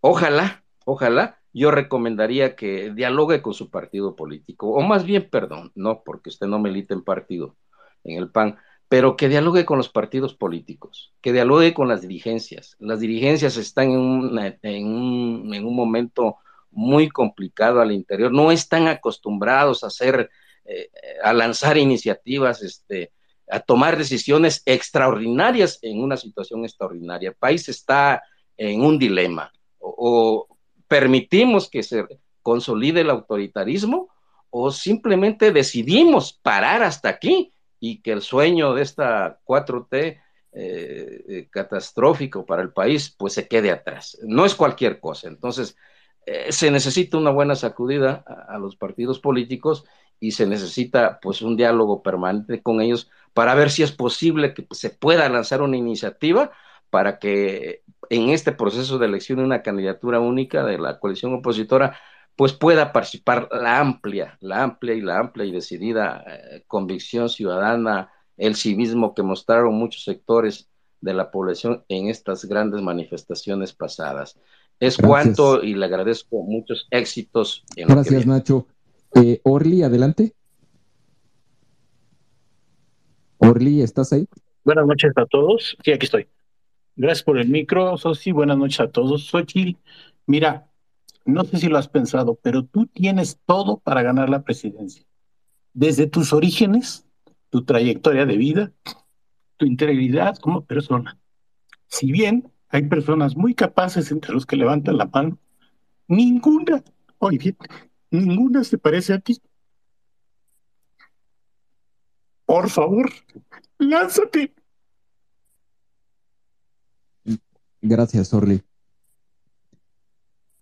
Gracias, Orly. Te mando un abrazo, amigo. Eh, está también Andrés. Andrés, adelante. Gracias, gracias. Sí, senadora, ahí estuvimos ayer acompañándola y dice que no conoce a la señora que, que le gritó que le gritó esa palabra tan espantosa. Bueno, yo sí la conozco porque ya la he visto en todo, en todo lo de la corte, en videos, o sea, es impresionante. Justo platicaba con Carlos ayer. Estamos de regreso en los 60 en este gobierno de Echeverría. Y además, cada vez que pienso eso, me imagino usted en el Senado con su cartel de AMLO y Echeverría. Y ahorita también Carlos decía y es real que se presentaban como obradoristas, no como morenistas, como obradoristas. Eso es una reflexión que tendrá que hacer cada quien. Y la policía, sí, cuando, cuando la, empiezan a empujar, la empiezan a atacar, nosotros vamos y le decimos a la policía, por favor, hagan algo, no solo por la seguridad de la senadora, también por la seguridad de todos los que están aquí, especialmente obviamente la, la de usted, senadora, pero que, que haya estado usted ahí, estaba haciendo el revuelto yo les decía, dejen, les decíamos, perdón, déjenla, déjenla pasar, aunque no pase a Palacio Nacional, eso ya no es nuestro tema, será de los de adentro para escoger, pero déjenla pasar por su seguridad. Y ahorita que decía que decía que usted no tiene complejos y lo dice en la entrevista con María Scherer en Latinus. Me encanta porque yo sí creo que uno de los graves, grave, grandes males de la política son los egos y ninguno de nosotros queremos, queremos depender de los egos de los dirigentes o de las personas que, como usted dice, llevan años en los partidos políticos. Y igual yo quería agregar un poco y hacer énfasis, este, no, no me quedó claro si, porque se me fue el internet, si la abogada habló de esto, pero lo reconoce y lo habla muy bien en su, en su columna en, en el periódico Reforma de la semana pasada o de hace unos días, que no mucha gente se enfocó en, en el derecho de réplica en la sentencia, pero la sentencia también habla que la mañanera es un acto de Estado, es un total ejercicio de gobernabilidad donde se se instruye a, distintas dependencias de actuar de cierta forma y se habla sobre personas en concretas, como fue tu caso. Y creo que hemos normalizado la mañanera, el otro día igual platicaba con unos amigos, hemos normalizado totalmente el acto que es la mañanera, cuando y también dice, dice la abogada en su, en su columna, que no es un espacio de rendición de cuentas ni de transparencia, y menos un diálogo ciudadano, es algo totalmente lejos a, a lo informativo. Es totalmente un acto de Estado donde se, se critica y se ejerce violencia, el imperio de los otros datos, ¿no? Y pues muchas gracias, sociedad, por el espacio y muchas gracias, senadora, porque además de valiente, fue muy paciente en todo este proceso y además lo hizo por el camino de la justicia y por el buen camino. Mucha admiración, senadora. Muchas gracias, gracias, Pues ya avanzamos con tres, tres comentarios. Eh, y, y, mira, Xochitl, que la verdad es que no estás leyendo todo lo que yo estoy leyendo ahorita y hay mensajes que sí, sí realmente pegan duro al corazón, ¿eh? De verdad, hay, hay, se, se ve que hay mucho cariño eh, por parte de la, de la comunidad, de, eh, de la gente que nos está escuchando en este momento. Qué padre, de verdad que, qué padre de ser, sentir ese, ese arropamiento. Felicidades, senadora. Vamos con eh, Miguel de Samaniego y después con Liliana. Gracias, sociedad. Muchas, muchas gracias. ¿Cómo estamos? Muy buenas tardes. Querida Xochitl, yo te lo he dicho, te lo he dicho en persona, ya todo el mundo lo, lo está cantando. Estaría excelente que Xochitl Gálvez fuera la candidata presidencial, pero yo, yo no les voy a decir nada más que estaría excelente, yo les voy a decir por qué. Tener en política, como ya bien se mencionó, tener en política a alguien, alguien que, que reconoce que no es pues todóloga en este caso, o sea, eso es complicadísimo, ¿eh? aunque, aunque, aunque, aunque no lo podamos notar a, cierta vista. Tener en política algo así es prácticamente imposible, porque el poder te cega, el poder, el poder te vuelve, pues te vuelve así, tristemente. Eh, eh, esto lo hemos visto pues en, muchas ocasiones. Y tener a alguien como la senadora Xochitl Galvez que, pues que, que, que, ya lo hemos visto, ¿no? O sea, ella, ella, ella nos contaba a nosotros cómo le pasaba cuando fue delegada de la Miguel Hidalgo aquí en la Ciudad de México, cómo ella no tenía problema en aceptar que, había gente más especializada en algunos temas e incluso los invitaba a formar parte de su gobierno y, les daba eh, pues, pues ese, ese protagonismo necesario y ese los escuchaba, es una persona que escucha a, los expertos en, en, ciertas materias y yo creo que eso sí le urge a México, porque en el 2024 no se trata nada más de, como ya lo hemos dicho, escoger entre la opción de pues, del autoritarismo, del presidente que piensa que es el rey del mundo y que puede hacer absolutamente todo y pasar por todas las instituciones. O sea, ya no es nada más quitar a ese señor, sino también lo que se nos va a venir en el 2024. O sea, las finanzas públicas del Estado mexicano están gravísimas. Necesitamos gente muy, muy, muy capaz al frente del gobierno y gente, gente que esté dispuesta a escuchar a los verdaderos expertos. Esa es una de las razones por las cuales yo les digo que Xochitl Gálvez sería una excelente candidata y no nada más para, para la jefatura de gobierno, mi querida Xochitl, también para la presidencia de la República.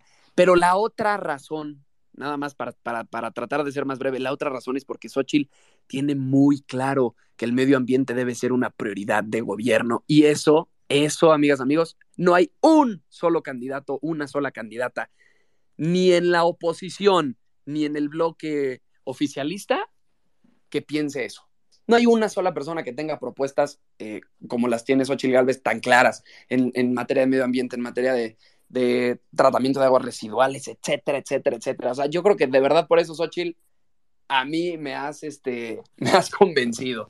Muchas gracias, sociedad. Muchas gracias, Carlos. Gracias, Miguel. Eh, vamos ahora con eh, Liliana Martínez, ¿que estás ahí? Sí, sí estoy aquí. ¿Me escuchan? Ok, bueno, gracias por, eh, por darme la oportunidad. Y bueno, trataré de ser concreta. Yo soy chilanga y la verdad sí renunciaría a tener una jefa de gobierno como usted, senadora, por tener una presidenta. La apoyo totalmente y, ojalá lo, lo, valore con todo.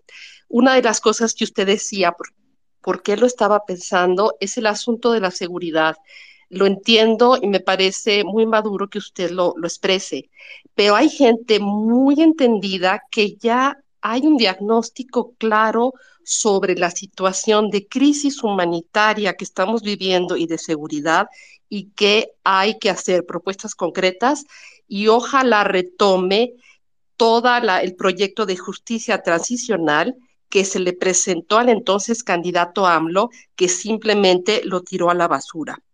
Hago paréntesis, ojalá sociedad civil invite a gente como Jacobo Dayan, Ernesto López Portilla, Catalina, este, se me ahorita el, apellido, eh, Alejandro Madrazo Layuz, donde tienen claro qué es lo que hay que hacer, que incluso la situación está tan fuerte que se necesita apoyo internacional de la ONU. Entonces, senadora, ya hay gente seria que tiene el diagnóstico y lo que hay que hacer. Se necesita gente como usted que lo aplique de verdad para combatir la crisis humanitaria de justicia y de seguridad. Por último, eh, le escribí un email, ojalá lo pueda leer. Le hago hasta propuestas para su posible eh, gabinete. Y adelante, senadora. Cuenta con el apoyo de muchísimas personas. Y por último, ya hay gente seria aquí, como Arturo Elderly y José Antonio Crespo, que pueden dar razón en análisis y en números de por qué usted es la más competitiva. Muchas gracias. Gracias, Liliana. Eh, eh, a mí me gustaría que, pudiéramos tocar quizá el tema de, del medio ambiente, lo que mencionaba Miguel de Samaniego, y el tema de seguridad. Eh, no, yo sé que, y lo has dicho, que no es tu especialidad el tema de seguridad, pero la posición respecto de, de rodearte de gente que sea lo suficientemente capaz para poder ayudar y dar solución a estos problemas que no son, no es que no, no es que no existan soluciones, es que muchas veces no existe la voluntad política para, para llevar a esas, para llegar a esas soluciones. Te escuchamos, Ochito. A ver, miren, les voy a contar un poco mi experiencia de mi candidatura en Hidalgo. Eh, en Hidalgo yo empecé con siete puntos. Eh, logré ser candidata dos días antes que empezara la elección. Tuve que dar la pelea con un montón de gente en los tribunales que me impugnaban, me impugnaban, este, para que no fuera candidata. Eh, o sea, los procesos legales dentro de los partidos son muy complicados. De hecho, cuando fui candidata, a, Miguel, a Miguel Hidalgo también fui impugnada. No pude empezar la campaña. O sea, sí, sí es muy complicado los procesos internos, sobre todo si no hay como la claridad de cómo se elige. Eh, insisto, me dicen, pues aunque estés la número uno en las encuestas en la ciudad, pues la, la, idea es que sea a lo mejor un panista, ¿no? Este alguien de casa en igualdad de circunstancias. Entonces, en Hidalgo al final llegué a más de 42 puntos, o sea, remonté un mundo de puntos, sin dinero, contra un gobierno durísimo. O sea, esa parte no me da miedo. No, no, no me da miedo hacer campaña porque lo que a mí me mueve estar en política es el amor por el prójimo. Eso no tengo duda, no tengo duda cuál es mi motor. Yo no he hecho un solo centavo en mi vida en mi bolsa del erario público. O sea, eh, eh, no he dejado un ápice de aliento para resolver los graves problemas que tenían las comunidades indígenas los seis años que estuve ahí.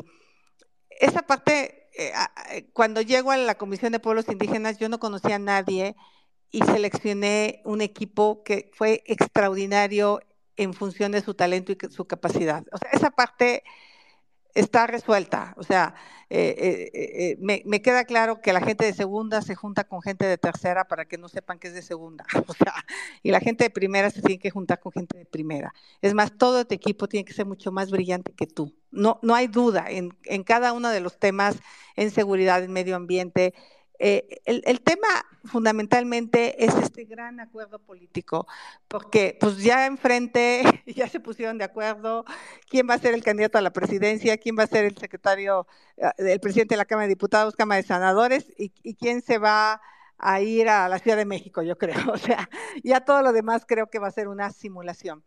Eh, y yo también les pediría que no fueran tan duros con los de casa. O sea, ¿cómo es posible que enfrente hay una candidata que se le cayó el metro y se murieron este, 26 personas? o sea, y hay otro candidato que diseñó el metro y por su culpa también se cayó el metro porque no hizo una buena construcción. Este, eh, y hay, o sea, y de repente a los que tenemos en casa, bueno, los quieren hiperperfectos, este, de repente critican a Santiago, que Santiago no tiene carisma, ¿a poco Claudia Sheinbaum tiene carisma? o sea, la verdad, o sea, yo sí creo que también debemos de ser un poco más generosos, este, con, o, sea, yo hoy platiqué largo y tendido con Lili, estuve en el Senado, eh, porque yo hice un comentario, pues que a lo mejor no fue el adecuado y el correcto, y me disculpo con ella, porque yo dije que pues había ganado Sonora por la ola de AMLO. Y pues la verdad es que hice mal y, creo que sí, no debemos de hacerlo, este, porque pues yo vi el programa de Broso de cómo se le fue a Santiago. En fin, creo que entre nosotros tenemos que cerrar filas y tenemos que ser muy, muy generosos siempre y pues si nos equivocamos, eh, eh, corregir. Eh, lo que yo diría es, es importante tener claridad en las reglas. Eso es lo que yo, yo, yo diría al final de cuentas. El talento, la capacidad, o sea, mi máxima de no rateros, no huevones y no pendejos se aplica. Me encanta. si, tú, no tienes gente corrupta, si tienes gente trabajadora y tienes gente capaz, a huevo que te va bien. está clarísimo, está clarísimo y, coincidimos. Tiene que ser un proceso de piso parejo y tiene que ser, tiene que ser un proceso donde se le den oportunidades a, a todas y todos y, como tú sabes, dentro de Unidos estamos trabajando, hemos presentado ya métodos de selección y estamos trabajando y la intención es esa, que sea, sea un, mecanismo inclusivo, transparente, representativo y donde, donde la población eh, eh, tenga algo que decir respecto de las candidaturas. No queremos que sean candidaturas que sean definidas a nivel popular y, y lo sabemos, lo sabes tú, lo, vives todos los días, lo hemos estado viviendo nosotros también todos los días desde hace un par de años. Eh, no es un proceso fácil, pero yo estoy, yo soy un eterno optimista y, sé que lo vamos a lograr y, que, y que al final del día el candidato, los candidatos, candidatas que, lleguen al proceso en 2024 van a ser aquellos que en los cuales eh, la población tuvo algo que decir y no fueron decisiones populares únicamente. Vamos a ir con un par de participaciones, si nos permites. Está con nosotros Patricia Espinosa y está también eh, David Sánchez. Y a Luis lo vamos a mandar a esperar porque él ya habló y, vamos a, hablar, a subir a gente que no ha hablado. Muchas gracias. Adelante, Patricia. Eh, buenas tardes. Gracias, sociedad. ¿Me escuchan? Sí, sí, adelante. Ah, eh, eh, fuimos compañeras de gabinete con el presidente Fox, ahí nos conocimos, te admiro desde entonces por todo tu trabajo y el apoyo que me dices a mí en InMujeres. Y a mí me encantaría que fueras la candidata, eh, creo que eres la más adecuada, y, pero también quiero respetar tu decisión y que te ilumine el Espíritu Santo para que así lo hagas. Y solo decirte un consejo que a mí me dieron una vez que es, hay que escuchar lo que la vida nos está diciendo. Y eso es lo que tú tienes que hacer ahorita en este momento para 2024, que México necesita una mujer como tú. Cuenta con el apoyo y cuenta también con, la, con el apoyo de la sociedad civil que como nunca se ha despertado ahora. Ah, mi, todo mi aprecio, Xochitl, saludos. Gracias, Patricia. Eh, Gracias, Patis. Claro que te recuerdo con muchísimo cariño todo lo que hicimos juntas para las mujeres. Hace poco estuve en Amialco con este proyecto de mujeres productivas. Eh, eh, encontré a una artesana que le dimos los apoyos del POPMI y hoy vende muñecas a 15 países, tiene 50 mujeres trabajando con ella y, fue esa parte donde yo siempre he creído de apostarle a la parte productiva, que ese es el debate que yo tengo con el presidente. Yo, yo sí creo que sí los programas sociales son muy importantes, pero también estos apoyos económicos para que las mujeres emprendan sus propios negocios. Sí, así es, así Xochitl. Gracias. Muchas gracias, gracias, Patti. Y vamos con eh, David y después vamos con Jesús. Adelante, David, y se los encargo si son breves. Hay muchísima gente que quiere hablar. Gracias. David, adelante. Y si no está David, vamos con Jesús. ¿Estás ahí, Jesús? ¿No estás, Jesús? Entonces vamos, Jazz, ¿estás ahí? Jazz, ¿estás ahí? Sí, aquí estoy, gracias. Pues no voy a repetir todo lo, que le han dicho, eh, senadora, usted me ha escuchado y sabe toda la admiración y respeto que le tengo. Mi pregunta precisa es, ¿por qué va a esperar 15 días? ¿Por qué exactamente 15 días? Si se supone que las candidaturas de, a la presidencia se van a definir pues un poco después, igual que las del Distrito Federal. Gracias, eh, gracias Jazz. Y, y, vamos con Luis, es la segunda y a lo mejor no va a haber una tercera, Luis, así que aprovechala, adelante. Este, tenemos mucha, mucha comunidad de sociedad civil MX en YouTube participando, senadora, mandándole las mejores vibras y todas las porras. Y hay una pregunta de Alicia Varela en donde dice, yo también tengo el derecho de réplica, ya que familiares que por, ya que mis familiares por culpa del presidente me dicen fifi por el hecho de no creer en él, y soy una pensionada con una pensión de 5 mil pesos. ¿Yo también soy una persona que tiene derecho de réplica? Esa es la pregunta de la señora. Muchas gracias, senador. Gracias, Luis. Eh, y, vamos con la, última, con Gina. Adelante, Gina. Muchísimas gracias, sociedad. Buenas tardes a todos. Pues felicitar a Xochitl. Eh, yo, como compañera de, un partido político del PAN, este, veo muy bien su candidatura, veo también bien la de Santiago Toabada, creo que cada quien en su ámbito ha tenido muy buenos resultados, pero sí es muy importante presionar a los partidos para que respondan a las causas de la sociedad civil. Ese sería mi comentario, Xochitl. Felicidades y un abrazo. Muchas gracias, Gina. Pues eh, si nos, si quieres darnos algún comentario, Xochitl, respecto de los 15, de los 15 días que decidiste tomarte el derecho de réplica. Primero, porque este fin de semana voy a ir al pueblo donde nací. quiero conectarme con mis raíces, quiero pensar este, un poco en la soledad.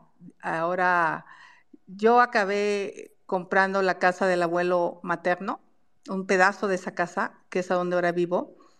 Em, quiero ir a, a Denganzá, que es a donde empecé todo, y quiero, quiero estar en esa conexión conmigo misma, ¿no? O sea, eh, un poco después de todo esto que he vivido. Entonces, este fin de semana voy a estar en Hidalgo y luego, este, pues ya en la semana, pues veré a mi marido y a mis hijos para hablar de este tema, o sea, porque pues, nosotros somos gente que tiene una vida, o sea, yo ando en bicicleta, yo, ando en bici, este, mi marido usa transporte público, o sea, tenemos una vida muy normal, o sea, entonces sí es, sí también todo eso, también todo eso cambia, ¿no? O sea, este, en fin, por eso creo que sí, sí necesito tiempo.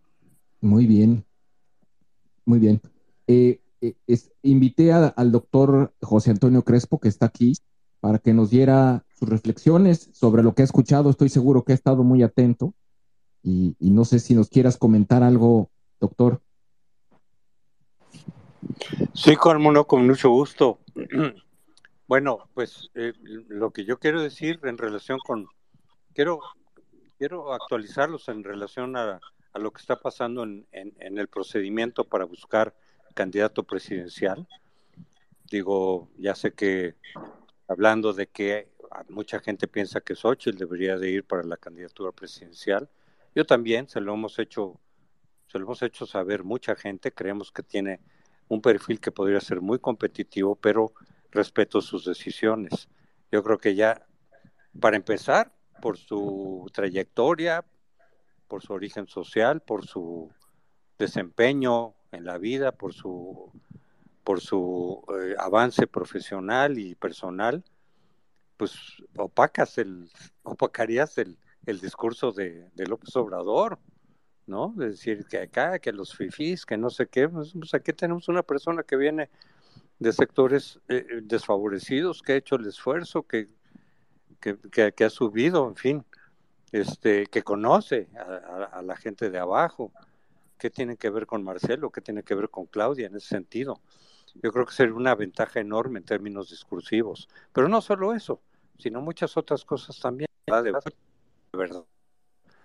este, piensa en Xochitl como, como, como alguien pues, que podría ser muy buena presidenta, como alguien muy atractiva, como buena candidata. Es difícil coincidir, y en eso lo hemos platicado mucho, en que haya un buen candidato y un buen gobernante. Hay muchos buenos candidatos porque tienen carisma, porque conectan, porque hablan bien, pero podrían ser malos eh, gobernantes. Yo creo que en el caso de Xochitl no.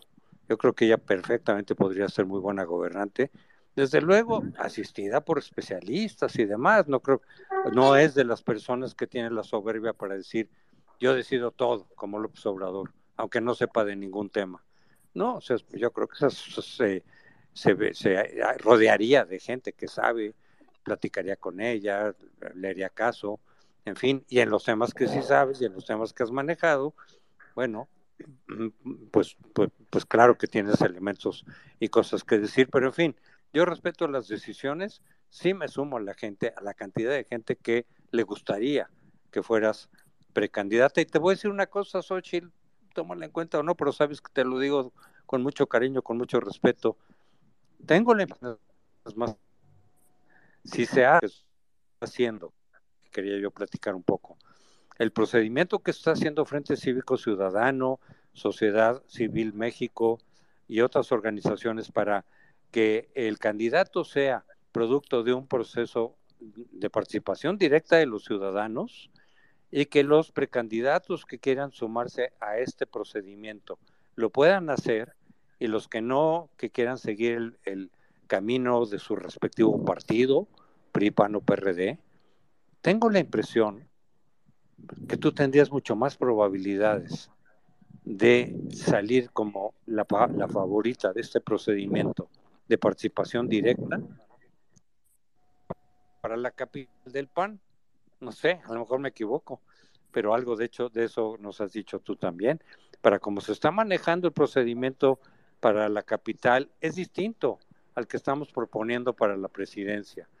Entonces, bueno, yo simplemente diría que consideres de nueva cuenta, pero respetando desde luego la decisión, que yo creo que tendrías más probabilidades de salir como candidata a la presidencia que como candidata a la capital del propio PAN. Eh, ese es mi punto de vista, lo he dicho muchas veces, lo repito, creo que mucha gente piensa en ese sentido pero lo que, lo que quería también comentar es eso, que está en, en, está en debate el procedimiento para seleccionar al candidato presidencial, porque Frente Cívico, Sociedad Civil y algunas otras organizaciones, no todas, por cierto, de Unidos, hay algunos que no les gusta mucho la idea, estamos queriendo hacer este procedimiento y en estos días se va a anunciar, no sé si mañana o el jueves, eh, eh, un, un, consejo electoral ciudadano para que lleve a cabo este procedimiento con gente que ha estado en el INE, con gente que tiene la experiencia electoral, para llevar a cabo este procedimiento con plena autonomía y, eh, y que de ahí salga el candidato de la sociedad civil que después compita con los candidatos o el candidato del PRI, del PAN, del PRD, pero la idea es de que si, si, si ven que muchos precandidatos, muchos de, los aspirantes que han dicho que quieren ser candidatos no de su partido, sino de la ciudadanía. Lo dijo ayer eh, eh, Claudia Ruiz Maciel, lo ha dicho Germán Martínez, lo ha dicho Damián Cepeda, lo ha dicho Ricardo, eh, este, de la Madrid, Enrique de la Madrid, lo ha dicho varios decir, no, es que yo no quiero ser candidato del PRI del PAN, Quiero ser candidato de los ciudadanos, por lo tanto es fundamental que haya participación que los ciudadanos, los que a través de voto electrónico, etcétera, decidan quién es el candidato y entonces sí me puedo presentar como candidato ciudadano, no del PAN o del PRI, no de un partido. Tengo la impresión de que de llevar a cabo este procedimiento, muchos precandidatos se vendrían para acá a hacer el procedimiento por este lado. Eh, independientemente de que tuvieran las posibilidades de ganar o no, pero decir, si voy a ganar, voy a ganar con la ciudadanía, no como proceso popular de un partido. Bueno, pero el PAN no quiere. Entonces ahí la incógnita es, hoy hubo una reunión en la que yo no estuve, porque solamente estuvieron los dirigentes de algunas de estas organizaciones. PRD. Ayer tuvimos una con el PRD y ahí sí estuve. Y pues ahí algunos del PRD nos estaban apoyando, otros no tanto, dicen esto puede ser divisivo, esto puede generar una ruptura. Y nosotros decimos, no, no queremos ruptura, queremos simplemente que el PAN, sobre todo, se dé cuenta de la importancia que puede tener la participación ciudadana para legitimar al candidato, de la diferencia que puede hacer con el proceso de Morena. Proponiendo el PAN es algo muy parecido a lo de Morena. ¿Cuál sería la diferencia? Y, y, se va a pensar, y la, y la gente tiende a, interpretar de que eso va a ser una especie de arreglo popular también. En cambio, con una participación ciudadana, el más amplia posible, etcétera, pues claro que haces la diferencia y claro que le das la legitimidad al candidato que surja. Yo no, yo, no voy a hablar de qué candidato prefiero. Bueno, ya hablé de Xochitl, ¿verdad? hay otros candidatos que también, hay otros candidatos que también les encuentro eh, eh, virtudes, sí, limitaciones también, en fin. Pero el chiste es que surja el candidato que decida la ciudadanía, el que sea, y que apoyemos ese candidato. Si no es el que yo quería, no importa, es el que decidió la mayoría y es el que tendría la legitimidad para poder competir en una elección que ya sabemos que va a ser muy difícil. Bueno, en eso están. No sé qué habrán dicho en la mañana a ver si luego Ana Lucía, que sí estuvo, nos platica, Ana Lu, este, porque ella sí estuvo. Pero, pero eh, está en veremos. Ojalá que se acepte, ojalá que los partidos se sumen, porque eso es lo que muchos pensamos que puede hacer la diferencia y que es lo que te puede dar justamente los elementos, el capital, la, legitimidad para poder ser competitivo frente a Morena. Pero en fin, ahí lo dejo, esto está pendiente no sabemos qué va a pasar, sí se están jaloneando ahí, digamos, la cuerda, sí hay diferencias entre los partidos y algunas organizaciones de la sociedad civil, y entre las organizaciones de la sociedad civil tampoco hay acuerdo generalizado. No es tan sencillo y no todo el mundo está de acuerdo. Así voy a poner un poco como al como como al tanto de lo que está pasando en ese sentido y simplemente Decida lo que decida Xochitl, se lo vuelvo a decir, ya se lo he dicho, cuenta conmigo, Xochitl, en lo que sea, me pareces excelente política, excelente persona, con una trayectoria, me parece impecable, y, y, cuentas conmigo en, lo que haga falta, Xochitl.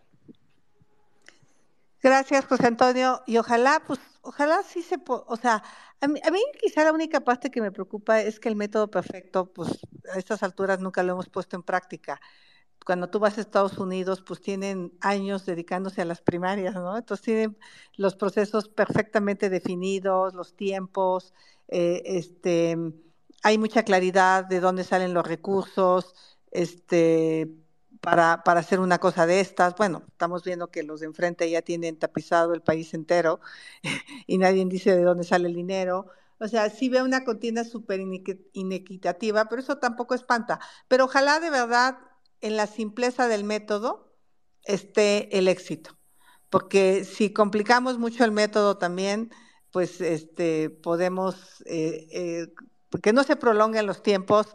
Yo no sé si el INE eh, dijo algo hoy sobre los tiempos adelantados, pero sí me es preocupante que el presidente ya diga que empiezan las precampañas la semana que entra, cuando la ley no establece eso. O sea, ¿en qué momento van a bajar a los candidatos de Morena, aunque hayan renunciado? O sea, a, mí, sí, a mí sí me preocupa todo esto en el marco de la ley y si a la mera hora no estamos eh, em, violentando, qué tanto puede salir a los estados, no puede salir. O sea, hay demasiadas preguntas, pero, pero no solo para nosotros, sino también para los que están enfrente. Así es. Eh, yo soy un eterno optimista y yo estoy seguro que vamos a llegar al método y, vamos a, sacar al, mejor talento para la elección. Y así va a ser, estoy seguro. Eh, eh, Max, ¿estás ahí? Sí, acá vamos, estoy. Vamos a ir con tres. Max, la opinión de Monty y después Álvaro Cabrera. Adelante, Max. Ok. Sí, pues toda mi admiración y todo mi respeto para Sochi, la verdad es que digo, he seguido más o menos su trayectoria y, tiene todo lo que se necesita, todo. No, no me quiero eh, extender más porque ya todo el mundo lo dijo, pero solo quiero cerrar con una frase que me encontré ayer en el New York Times de Jason Farago que dice, To nourish a war, you need a diet of lies. O sea, para nutrir una guerra necesitas una dieta de mentiras. Y lo que está haciendo López Obrador, pues no, no es fortuito. O sea, esas mentiras son, son lo que alimenta su guerra. Y es cuanto. Es correcto. Gracias por la No, es correcto. Y, precisamente ahí radica el, derecho de réplica, cuando se alude a una persona.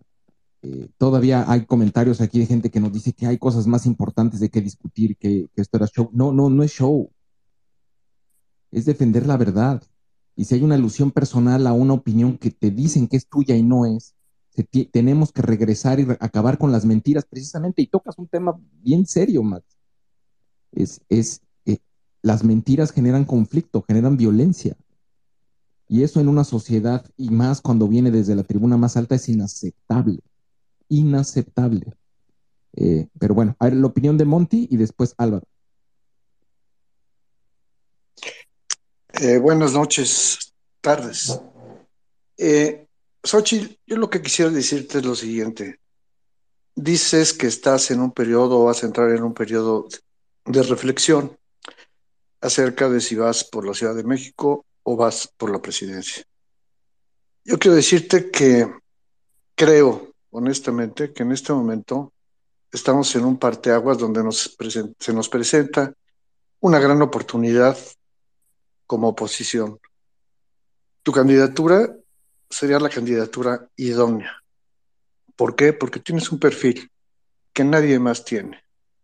Eres una persona del pueblo, eres una persona que has trabajado y generado riqueza a través de ser empresaria, cosa que casi ninguno de los políticos tiene.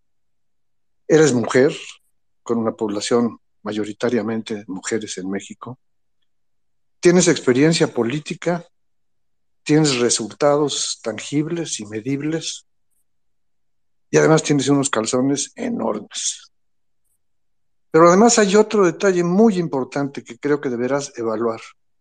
Ese compromiso, ese amor por México que tienes, creo que te debe obligar, o cuando menos ponerte a pensar seriamente, que un camión como este solo pasa una vez. Y teniendo ese perfil que nadie más tiene y que como consecuencia es lo más probable ganador, es casi un compromiso con todos los mexicanos que queremos cambiar este país, que tomes la estafeta en la seguridad de que la gran mayoría de la sociedad civil te va a seguir, porque fácilmente se identifican contigo. Creo que ya es momento de hacer a un lado a los partidos en términos de, ser el factor que decide quién es un candidato. Nos hemos movilizado, hemos llenado las calles, nos hemos organizado y hoy por hoy tenemos un peso específico, un peso que supera al de los partidos políticos. Y tenemos que hacerlo valer. Y si tú te abanderas, te dejas impulsar por esa sociedad civil que está esperando un candidato como tú y te animas y te avientas el boleto, vamos a estar detrás de ti y te vamos a apoyar. Y sabes qué? No creo que haya ningún candidato o precandidato de los que hasta ahorita se han mencionado que cubra uno de los principales y no el principal detalle en todo este juego. Tiene que ser alguien que tenga posibilidad de ganar. ¿Por qué? Porque tenga jalón. Ninguno, ninguno de ellos tiene jalón. Tú tienes jalón, tienes empatía, le caes bien a la gente, entiendes a la gente y te entiende la gente en tu forma de hablar, en tu forma de pensar y en tu forma de actuar.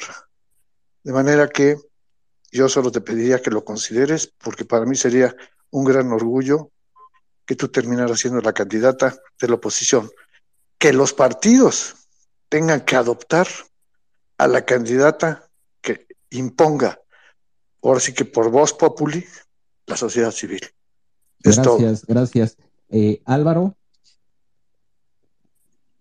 Sí, muy buenas tardes, saludos a todos. Déjame nada más, déjame hacer una mención, Álvaro. De, Xochitl, te cuento, Álvaro creó un hashtag eh, basándose en el que le pusimos aquí de no le saques presidente, que, que dice no le saques Xochitl a la presidencia, o algo así. Álvaro, ¿quieres comentarlo? Sí, es, como lo que iba a cerrar, le iba a decir a Xochitl, bueno, así como tú le dices, no le saque presidente, yo te digo, Xochitl, no le saques Xochitl presidenta, ¿no? Entonces, este, Xochitl, bueno, nos conocimos acá en el municipio de San Juan del Río Querétaro, veniste hace pocos meses, este, fue, eh, y realmente a, a las mujeres que salieron de esa conferencia y a mí en lo personal, después de escuchar tu, tu vida, que ya aquí la han mencionado mucho, pues eh, quedó, quedaron muy, muy, muy, muy impactadas. Y bueno, respecto a eso, pues no voy a redundar. Quiero, aquí está Arturo Erdeli y eh, hay cosas contundentes, sino que él me diga, el que sabe más seguramente. Pero había 12 millones de votos en el Estado de México posibles. De esos 12 millones de votos posibles, con el 65, 70 o qué, 200% de aprobación de AMLO, o no sé qué le ponen los chairos, el 1000%, y Delfina y todo el aparato, Delfina solo logró movilizar a 3 millones 300 mil votos, es decir, solo un 25% realmente de los votantes. Muchos votantes no, va, no fueron, pues porque no se identificaban con ninguna de las dos candidatas. Acá tú has despertado esta cuestión de la desde la sociedad civil y esos son por los votos que tenemos que ir, por esa gente que no va con Morena, que tal vez está dudosa de votar por el PRI, por el PAN, etcétera, y es allí donde yo creo que es la chispa. Y bueno, vienen señales de muchos lados. A este Andrés Oppenheimer desde Miami, pues desde Miami nos está diciendo, despierten, ahí está su candidata, ahí está Xochitl, es la que puede vencer a este populismo del Foro de Sao Paulo que trae Andrés Manuel. Pues Ochil, cuentas conmigo para lo que gustes. Gracias, Álvaro. Gracias. Pues ahora sí, Xochitl, ya está el, hashtag de tu campaña, ya te creo aquí, Álvaro. Vaya, vamos. ya, me, pusieron otro que dice, ándale, Xochitl. Sí, ya vi también uno de Xochitl va y está bien, está bien, está bien. rato va a haber Pues a ver, este, prometo ya, digo, reviré porque ahora sí me tengo que comer mis palabras, este, pues porque yo había sido contundente, eh, eh, pero quizá esta parte de responsabilidad contigo misma, de decir, no me voy a perdonar nunca en mi vida si yo pudiendo haber hecho algo, porque pues, al final, ¿qué es lo peor que te puede pasar? Perder, ¿no? O sea, no pasa nada tampoco. O sea, no, no, no, quizá perder unos kilos me caería muy bien. O sea, este, quizá también. Aquí el tema es que lo que se necesita, pues es un despertar de conciencias. Eh, y ahí sí es todos. Eh, no es una sola persona eh, y, quizá eso es lo que nos faltó en el Estado de México. Necesitamos replantear el cómo hacemos las campañas. Yo me fui a meter a Catepec, a Tlanepantla.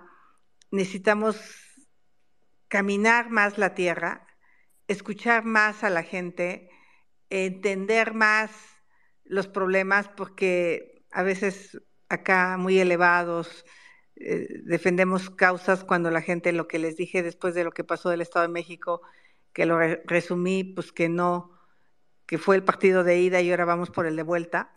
Eh, y en el de ida, pues no emocionamos a la afición, la afición no fue al estadio, eh, eh, porque pues algo no hicimos, ¿no? y no es culpa de la afición, ¿eh? Yo no le echaría la culpa a la sociedad civil. Yo creo que es nuestra obligación de nosotros presentar ideas, propuestas que realmente le, tengan sentido. Y cuando eso se logra, la gente va a las casillas. Eh, en el partido de vuelta, pues sí, hay que, vamos perdiendo 2-0, pero es muy engañoso ese resultado. Si no, pregúntenle al Cruz Azul América. Yo estuve en ese estado, estadio y lloré cuando nos empataron y acabamos perdiendo en penales y le acaba de pasar a las Chivas contra el Monterrey, iba ganando 2-0. Entonces, Morena cree que ya casi casi el presidente el 5 de septiembre, creo, ahí va a presentar a quién es el nuevo presidente. A veces la soberbia no, no es tan buena. Entonces, ya está dicho, téngame calma, ya no voy a ponerle más tiempo, este, em, y, y, pues ya que, que tome la decisión lo, lo, anunciaré, no sé a través de qué o cómo. Pues a través de un space, vamos a hacer un space nosotros contigo y aquí lo anunciamos. No, todavía no, no.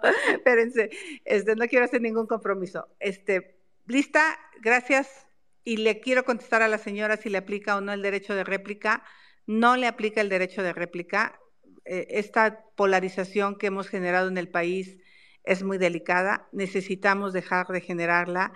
Yo lo digo claramente, el presidente Andrés Manuel es mi presidente, así se los digo, porque soy mexicana, porque soy del pueblo, todos somos pueblo, ustedes son pueblo, el pueblo es todos, los güeros, los altos, los chaparros, los morenos, los ricos, los pobres, los más ricos, los menos pobres, todos somos el pueblo. No podemos permitir que él diga que, el pueblo, el pueblo somos todos. Y, creo que eh, estaré presentando una queja en COPRED porque el que no me haya dejado pasar a Palacio Nacional es un tema de discriminación, porque él lo dijo, me reservo, me reservo el derecho de admisión. Y no, eso solo se puede hacer en un antro y está mal que se haga. ahí. o sea, por eso, hay un cadenero, ¿no? En Palacio parece que también hay un cadenero.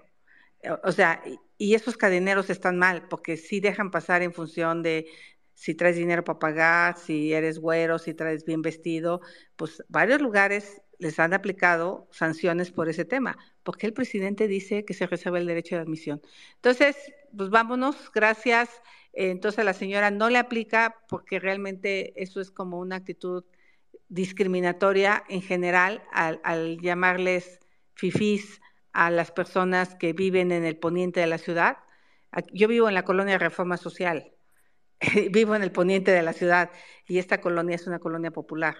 Este, eh, o sea, no todos los que viven en el poniente de la ciudad son gente que tiene mucho dinero, o sea, y en el oriente no todos eh, son gente que vive en pobreza extrema, o sea, más bien todos somos mexicanos y eso es lo que debemos de valorar. Gracias y les mando un abrazo a todos y a todas. Y estamos en contacto y, cuando puedan ir a Tepatepec, vayan, no manchen la, las gorditas de panza que venden. es lo mejor del mundo. Tepatepec tiene fama por la buena comida. No, muy bien, muy bien. Pues tú, tú nos dices si le, le cortamos aquí y, le seguimos en la siguiente ya cuando, cuando tengas la decisión. Eh, no sé si hay algún otro tema, yo aquí estoy, pero sentí como que ya se había no, el tema, el tema, digo, si, si, si, digo, si quieren, si quieren, Ana Lucía había pedido el micrófono, adelante Ana Lu. Yo rápidamente, em, en relación al método de, de selección, porque la senadora ha mencionado varias veces que se requiere un método transparente, un método con certeza. ¿no? Certeza en relación al método, pero no, tener certeza respecto al resultado. Esa es la idea, o sea, que no se haga una simulación para que al final sepamos quién va a quedar, ¿no? O sea, que, no ser eso. Y por eso las organizaciones de la sociedad civil estamos muy interesadas en participar en el diseño de ese método. Nada más quiero hacer unos apuntes eh, muy precisos. Desde Unidos, eh, este paraguas de, la sociedad civil donde está Soxcivil MX, presentamos en marzo un diseño de método que contiene diversos elementos que creemos que desde la sociedad civil tienen que ser incluidos. Y nuestra eh, principal preocupación y nuestro principal objetivo está como número uno, es la inclusión de la ciudadanía para que participe en este proceso de selección. Y uno de nuestros otros objetivos, tal vez el dos o el tres, es siempre privilegiar la unidad, Entonces, estamos en esa búsqueda de unidad, pero de inclusión de la ciudadanía. Créanme que no es fácil, porque bien lo dijo el doctor Crespo, a veces el encuentro de estas dos partes, sociedad civil y partidos políticos, no es tan sencilla o, tan fácil como pudiera pensarse, ¿no? O sea, en, verdad que, que, nos hace falta mucho trabajo como sociedad civil y también de parte de los partidos políticos para que estos encuentros sean mucho más dóciles, mucho más fáciles, a pesar de que tengamos posturas diferentes, porque, eh, no sé, creo que a veces hay mucha desconfianza, ¿no? Entre las partes, pero lo que sí eh, les quiero comentar es que estamos en esa negociación no en favor de Unidos o de estas organizaciones. Lo que nosotros estamos buscando, y yo lo he dicho en muchos espacios, lo dije con el mismo Loret, no estamos buscando que nosotros salgamos beneficiados en este método. Lo que estamos buscando, número uno, es que la ciudadanía que quiera participar, este, votando y, de forma directa, eh, dando a conocer su voluntad en este método lo pueda hacer, pero que también haya piso parejo para todos aquellos que aspiren a, ser eh, candidatos a la presidencia de la oposición. O sea, que, que, todos tengan la posibilidad de participar, tanto ciudadanos como aspirantes, todos los que hayan levantado la mano, en condiciones de igualdad, de equidad de transparencia y también, como dijo la senadora, un método sencillo o un método con diversas fases, pero que, sean fáciles de entender. Y también para nosotros es muy, muy importante que haya contraste de ideas y le estamos apostando al debate cosa que no está sucediendo enfrente. El oficialismo está rehuyendo al debate, está rehuyendo a la crítica, está rehuyendo al contraste, no quieren que, se critiquen las acciones de gobierno y no quieren que, que lo que ellos piensan pueden ser descalificaciones entre ellos porque no tienen clara la idea del debate. Entonces, de este lado sí queremos debate con respeto, pero para que la gente sepa cuáles son las posturas de los aspirantes. Y bueno, pues nada más comunicarles, estamos en ese proceso por lo pronto les puedo decir que hay apertura de los partidos políticos para dialogar con nosotros y que nosotros lo que estamos llevando a la mesa es la inclusión de la ciudadanía, de la ciudadanía que quiera participar en este método de selección. Muchas gracias. Es correcto, es correcto. Y bueno, ahí, ahí tanto Ana Lucía como el doctor Crespo y muchos otros eh, participan en el diseño y en las discusiones. Y, yo también tengo la impresión de que sí hay recepción, al menos están escuchando las ideas y están dispuestos a participar y, los partidos políticos. Y creo, creo que vamos a llegar a un, a un, a un, a un buen método de selección. Eh, ¿Quieres hacer algún comentario sobre cómo visualizarías tu método de selección, Xochitl, o, o le seguimos? Creo que la perdimos. Pues no, no, no, me he puesto a pensar en eso todavía. O sea, ahorita lo que estoy oyendo, pues es lo, lo, primero, yo, yo digo que en la simpleza debe de estar el éxito, sí la participación ciudadana, nomás cuidar que no se filtren personajes como los que conocemos que se pueden filtrar para reventarnos cualquier cosa, o sea, nomás tener como esas certezas, porque obviamente, pues recordar que enfrente tenemos un hombre que va a tratar de descarrilar cualquier cosa que salga desde, desde la oposición, o sea, porque el presidente no se va a quedar contento, o sea, él ya decidió dejar de gobernar, ya no le importa que ayer hayan muerto casi 100 personas y antier más de 100, ya no le importa que no haya medicamentos, que nunca haya cumplido su promesa de Internet para todos, él ya está dedicado a ser el jefe de campaña de Morena. Y algo que a mí me impresiona es cómo usa la mañanera, usa el Palacio Nacional para desde ahí conducir el proceso electoral de su partido. ¿Dónde está el INE y dónde está el Tribunal Federal Electoral? O sea, a mí eso sí me parece eh, impensable, pero ya ni nos quejamos, ya ni lo vemos, ya lo dejamos pasar con una tranquilidad, eh, eh, o sea, de verdad, o sea, el tema del dinero en las campañas electorales, ¿quién está pagando todo este dinero? O sea, creo que sí tenemos que tener mucho cuidado nada más de que el presidente no vaya a querer poner el candidato de Morena y el de la oposición. Y totalmente de acuerdo. Eh, está con nosotros y para darle voz a los mexicanos que están en el extranjero, está el consejero migrante que está en Canadá, y que tiene una, una pregunta para ti, Xochitl, respecto de los mexicanos en el extranjero. Eh, ¿Estás ahí, consejero?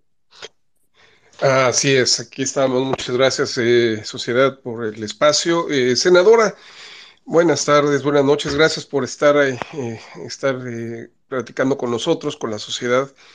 Esta organización es una ONG. yo voy a hacerle la pregunta a título personal, como mexicano. Ya somos casi 38 millones en el extranjero. dos millones al menos han salido de México en los últimos cuatro o cinco años. Y la verdad es que es catastrófico lo que estamos viendo en esos momentos en Canadá, por ejemplo. Eh, se acaban de desarmar varias redes de, de, trata de personas mexicanas, profesionistas, personas que perdieron todo y que se vienen a intentar pensando que es como en Estados Unidos. Lo mismo sucede en Europa y por supuesto lo mismo está sucediendo en Estados Unidos. ¿Cuál sería, cuál es su posición al respecto? Eh, ¿Cómo cómo ve la, problemática y cómo podrían, eh, desde, ya sea desde la Ciudad de México o desde la presidencia, abordar el problema. Y la segunda pregunta sería, en el caso de la migración que está cruzando México, los transmigrantes, los migrantes extranjeros que están cruzando México y que ya vimos que no hay voluntad política, eh, murieron 40 calcinados en una estación migratoria que no cumplía las, regulaciones más básicas del mundo civilizado y la persona que, maneja el, instituto ahí sigue, no se le tocó ni un pelo. Eh, ¿Cuál sería su, su, posición al respecto de ellos también? ¿Haría de la Ciudad de México una ciudad santuario? Y en el caso de la presidencia, ¿cuál sería su posición al respecto? Muchas gracias. Gracias. Eh, escucho Gracias. Y si nos permite, Xochitl, vamos con, eh, eh, ponemos esa en, pausa y vamos con Fausto, quien también nos ha estado esperando el micrófono. ¿Estás ahí, Fausto? Aquí andamos. Muchos saludos a todos los que veo por aquí, mis queridos, y a ti en especial, y a Ana Lucía, siempre queridos por su servidor. Xochitl, yo siempre lo he puesto y mi thread, mi thread de Twitter no me deja mentir. Siempre he visto que eres quizá la mejor candidata. Yo personalmente te he apoyado mucho eh, a pesar que creo que hay también gente muy valiosa en otros lados, pero creo que es la persona que tiene los tamaños para hacerle las agallas, formas, este, o como quieran llamarlo, capacidades para hacerlo. Eh, yo te quiero apoyar desde mi punto de vista, desde mi personalidad, y cuenta conmigo como tu futuro secretario del trabajo, o como tú quieras, o como tu barrendero personal. Estoy para servirte. No, pues aquí ya están buscando chambas. Fausto, muy abusado. Este, soy, tu headhunter, nunca lo olvides. Gracias. Exactamente. Eh, te escuchamos sobre la posición respecto a los migrantes. Gracias.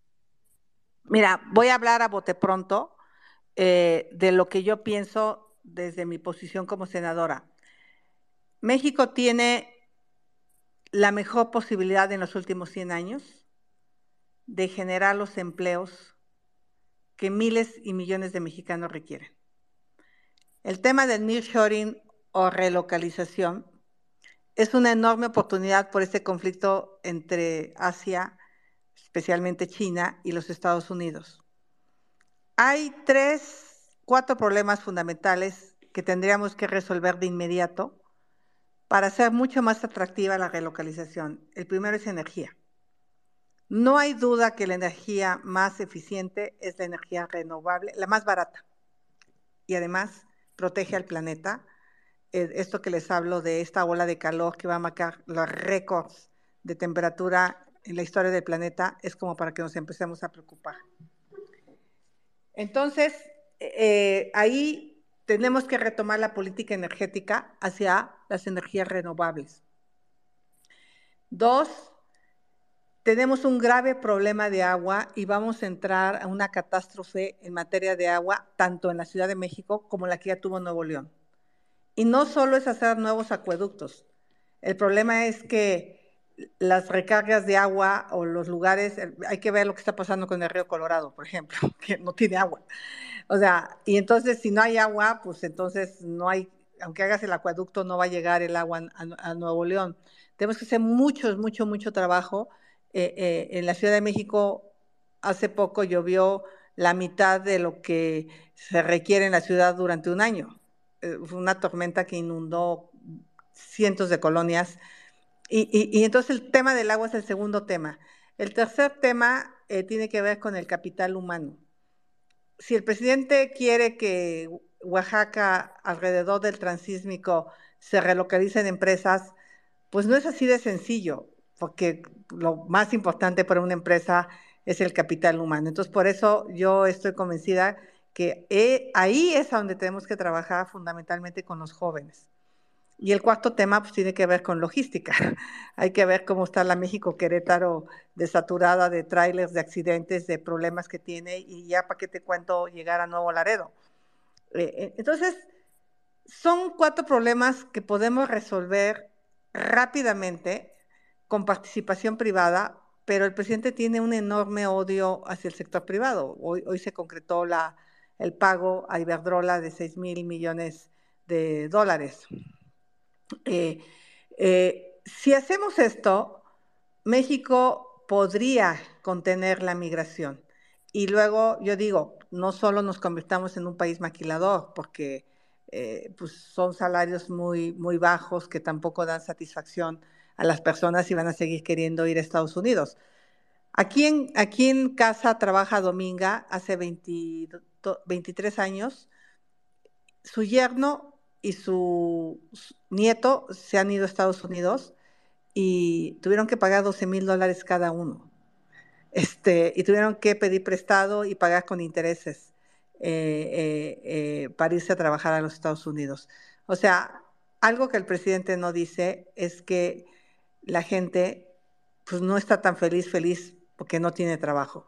Muchos profesionistas eh, muy talentosos, pues están sin, trabajo. Entonces, quizá es para mí, de todo lo que ha hecho este gobierno, es de lo que menos le perdono.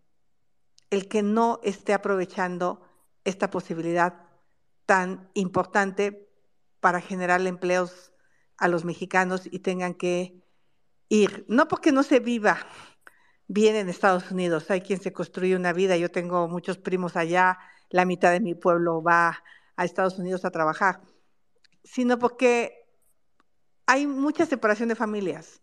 Hace poco me reencontré con Chepa, que era la persona que vendía pollo yo vendía gelatinas, la, fui a buscar al Teñé, y sus cuatro hijos están en Estados Unidos y yo vi una Chepa triste. O sea, no es lo mejor. Entonces, primero, generar oportunidades acá, tener una política migratoria firme, Siento que como el presidente comete pecados en materia energética, pues le perdona a, Estados Unidos eh, pues que le manden migrantes en condiciones poco humanas. Entonces, México debería de respetar los tratados comerciales en materia energética y debería de ejercer una política de derechos humanos hacia los migrantes. No es posible que tengamos migrantes. Acabo de estar en estos lugares en, en Tijuana eh, como duermen hacinados, comen de milagro, pues tendríamos que tener, ok, te recibo, te, aquí pueden esperar sus visas de trabajo o sus visas eh, humanitarias, pero apóyame económicamente para que haya centros dignos. O sea, no debería de haber estaciones migratorias. Los migrantes no son delincuentes. Eh, esto que pasó y paso al siguiente tema. Entonces, para mí, la mejor política para evitar la migración, pues es una buena política económica, este, que genere esos empleos, pero hay que resolver el tema de capital humano para que puedan realmente tener un empleo digno. Y al respecto, yo puse una denuncia penal por los 40 personas fallecidas en la estación migratoria, porque esto es negligencia criminal. Estas personas estaban a cargo del Estado y el Estado es responsable. Eh, vemos que hay personas encarceladas, el titular de migración no ha pisado la cárcel, porque los amigos del presidente no pisan la cárcel.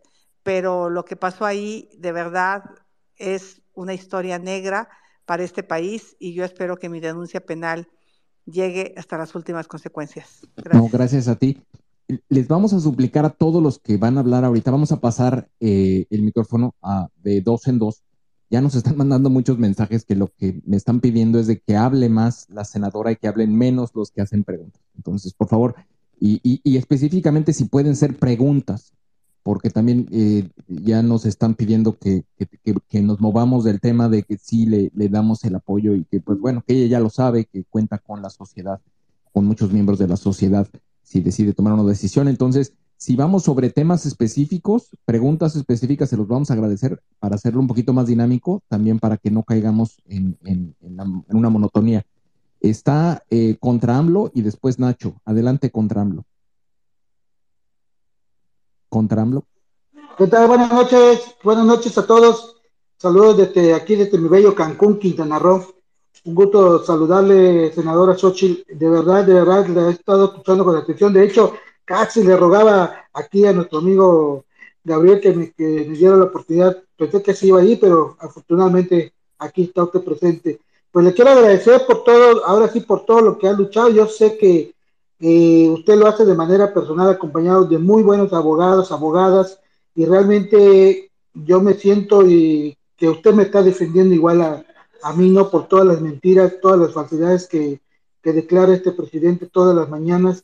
Y pues obviamente me siento totalmente como si yo fuera el que estuviera haciéndolo, pero obviamente usted es la que nos representa. Y en cuanto a lo que todos hacemos peticiones aquí, sus orígenes, de, verdad, de verdad, no hay otro momento, senadora, no hay otro momento en la historia.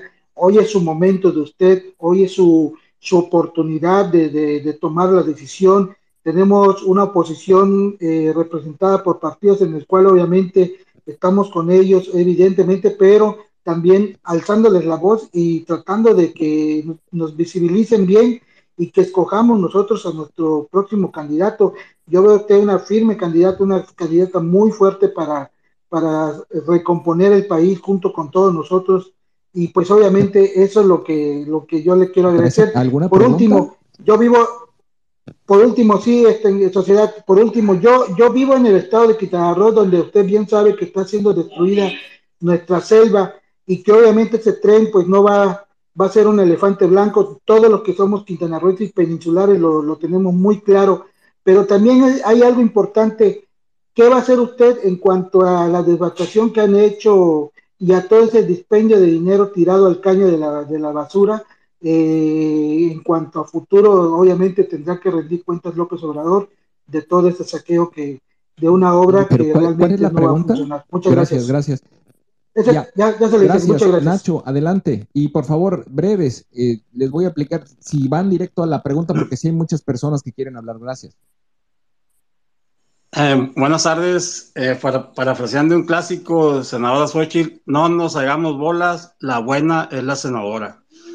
Ahora, una pregunta, eh, y, atendiendo a los problemas reales que están, que están eh, llevándose a cabo en este instante, y es con algo que he comentado ahorita de lo del agua y relacionado con los agricultores. El problema que está ahorita en Sonora, que están bloqueando pues, toda la carretera federal 15 en Navojoa, en, en Obregón, en, y en creo que 14 o 15 estados más del país por el problema del precio de, eh, que prometió López Obrador, los precios de garantía a los granos, a los granos básicos, ¿no? principalmente maíz, maíz, trigo y un poco sorgo. Eh, le, voy a dar un, nombre para que lo tenga en consideración para su gabinete, porque creo firmemente que usted va a ser la candidata y va a ganar la presidencia. Eh, no sé si ha escuchado hablar del ingeniero este Cruz González, don Ernesto Cruz González de, Jalisco, que por si no lo saben, es, es un ingeniero agrónomo de la UAL, y este señor tiene el récord mundial de producción de maíz por hectárea, y, no, y desgraciadamente no lo obtuvo eh, cultivando en México, sino lo obtuvo cultivando en China, 44 punto y feria toneladas por hectárea le doy ese nombre, senadora, porque, en serio, ese amigo hizo un plan de, manejo de, los agricultores de México, donde se lo presentó al, doctor Villalobos de, Zagarpa y le dijo que si le daban el apoyo necesario, no a él, sino a los agricultores, él triplicaba la producción por hectárea al final del sexenio de López Obrador y no le hicieron caso. En serio, tome en cuenta a ese señor Ernesto Cruz González. Gracias, Nacho. Gracias. Eh, Xochitl, no sé si quieres hacer algún comentario sobre estas dos participaciones. Rápidamente, obviamente, muero de la tristeza de lo que está pasando en Quintana Roo. Ya hemos hecho space con este tema con Gema Santana y muchos otros activistas, Yo ahí tengo una denuncia por la tala de millones de, de árboles sin los permisos ambientales. Después ya sacaron las manifestaciones de impacto ambiental, pero las sacaron posteriormente a que ahí habían talado los árboles y hay personas responsables de ese ecocidio que está sucediendo. Es preocupante cómo se hizo una consulta a los pueblos indígenas si no había un proyecto ejecutivo. También se violó el derecho libre, previo y informado de los pueblos indígenas. Otro tema, pues, es que no se hicieron estudios de mecánica de suelo suficientes para cimentar estas partes del tren elevado y, para mí es una gran preocupación. Ya se les cayó la línea 12 del metro, eh, pues por, por, hacer las cosas con prisa, pero pareciera que al presidente no le importa. Entonces, no es que yo esté en contra del desarrollo o en contra de que el sureste tenga un tren. De lo que yo estoy en contra es que se hagan las cosas con las patas. Ahí está Dos Bocas, que por cierto voy a estar allá el primero de julio. En la reinauguración voy a ir con mi bidón de gasolina a ver si ya me puedo traer unos litros de gasolina, porque dijeron que el primero de julio estaría lista. O sea, estamos tirando dinero en obras que no tienen ni pies ni cabeza. Entonces ahí lo que habrá que es investigar de entrada que las cosas estén bien hechas y que no haya peligro para las personas. En el caso de, los agricultores, este, hoy se tocó ese tema en el Senado de la República, es un tema grave, delicado, porque si hay crisis alimentaria en nuestro país, puede haber pues hambre. O sea, si los agricultores no producen y luego con la ola de calor que viene y luego con la sequía que viene, pues vamos a meternos en un problema muy delicado. Pero ¿qué es lo que está pasando? que el presidente le están faltando recursos porque no hay crecimiento económico. Y no hay crecimiento económico porque no hay confianza en el país. Es un tema de confianza, es un tema de reglas claras. ¿Cómo vas a venir a invertir a México en la dimensión que deberías de venir si te cambian las reglas del juego a la mitad del camino? Eh, este tema de haber cambiado la ley de CONACIT, pues imagínate el debate que tenemos con Estados Unidos con el maíz transgénico y vamos a ir a un panel porque pues la ciencia es la ciencia eh, eh, hay, hay muchos mm, temas genéticamente modificados que están basados en temas científicos y, que el gobierno de Andrés Manuel pues le llama la ciencia neoliberal. Ellos están pensando en la milpa que te produce 1.200 kilos por hectárea, pero pues eso no sería suficiente. O sea, yo creo que se tienen que sentar los científicos como este ingeniero y ver cuál es la mejor decisión para el campo. Entonces, pues ahí simplemente, pues yo lo que digo es que este, no hay seriedad en, en este proyecto. A ver, vamos, tenemos aquí de las personas que nos mandan mensajes por escrito tres preguntas rápidas. A ver, muy, muy, vamos a hacer una, algo muy dinámico. La primera es mezcal o tequila. Mezcal. ¿Los Pinos, Los Pinos o Palacio Nacional? Los Pinos. Eh, ¿hablas, algún, ¿Hablas alguna lengua indígena? Poco ñañú, pero ah, me puedo comunicar con lo básico. Porque están, me están diciendo que deberías hacer mensajes llamando al voto a la, eh, en, Eso sí lo haré. Es, es, es, una idea de alguien que me mandó por ahí. Vamos ahora, no, y en todas las lenguas, en todas las lenguas hay que hacerlo, hay que comunicarnos en todas las lenguas y, y, y, algunas personas eh, deben de saber que el presidente está intentando desaparecer el Instituto Nacional de las Lenguas Indígenas. No puede ser, pues eso es lo que hace, eso es lo que hace rico y diverso el país. A mí me tocó fundarlo cuando era comisionada de los pueblos indígenas. Fue una iniciativa que salió de los pueblos indígenas. Estaba haciendo un trabajo extraordinario. Justamente las lenguas se han ido perdiendo porque se han dejado de hablar, se han dejado de enseñar y pues ahí es donde tenemos que retomar una política lingüística. De acuerdo, totalmente. A ver, ahora vamos con un par de personas. Les vamos a pedir que sean otra vez muy breves y es pregunta. Ya nos están diciendo aquí que no quieren oír comentarios ni historias, quieren preguntas y ni tampoco loas a la, a la senadora eh, que ya todos, ya, ella ya sabe que la estimamos mucho y que estamos con ella. Alfredo y después eh, Jaime. Adelante, Alfredo, directo al punto. Y si no está Alfredo, Jaime, ¿estás tú? Sí, aquí estoy. Bueno, buenas noches, sociedad. Eh, senadora Xochitl. a mí lo que me gustaría todo el tema de tan delicado de qué tan fácil o qué tan difícil ves, Xochitl, regresar a lo que funcionaba en el tema de salud. concretamente eh, al Seguro Popular, porque realmente lo que pasó con el fracasote del INSABI y convertir al INS, al IMSS en algo que con la palabreja nueva de bienestar, pues se ve que no va a funcionar, ¿no? Ahora bien, nada más que me comentes también de favor, ¿qué opinas tú de la desaparición tan peligrosa de las normas, donde pues prácticamente deja todo el público este, pues, sin poderse defender en caso de que hubiera alguna reclamación, eh, pues digamos que al estilo derecho de réplica, en caso de un tratamiento de cáncer o de, Ah, claro. ahorita que tampoco no hay, no hay medicinas de psiquiatría y todo está muy, muy grave y muy Gra- crítico. Muchas Gracias. gracias, buenas noches. Gracias, Jaime. Y, y ya regresó Alfredo, a ver si ahora sí nos escucha. Alfredo, ¿estás ahí? Creo que, creo que Alfredo trae problemas de micrófono y no, no le funciona. Pero a ver, Daniel, ¿estás ahí? A- Sí, adelante, sociedad, directamente al muchas punto, gracias. por favor. Claro que sí, senadora. Senadora, vemos que el fomento al emprendimiento, a la facilidad de la empresa y, a la generación de, nuevas tecnologías en México ha sido destruida por la cuarta transformación. ¿Usted eh, res- restauraría el INADEM, eh, ProMéxico, algunos otros programas para fomentar nuevas empresas, empleo y, y generar no solo conocimiento, sino riqueza en México, especialmente en los jóvenes? Muchas gracias.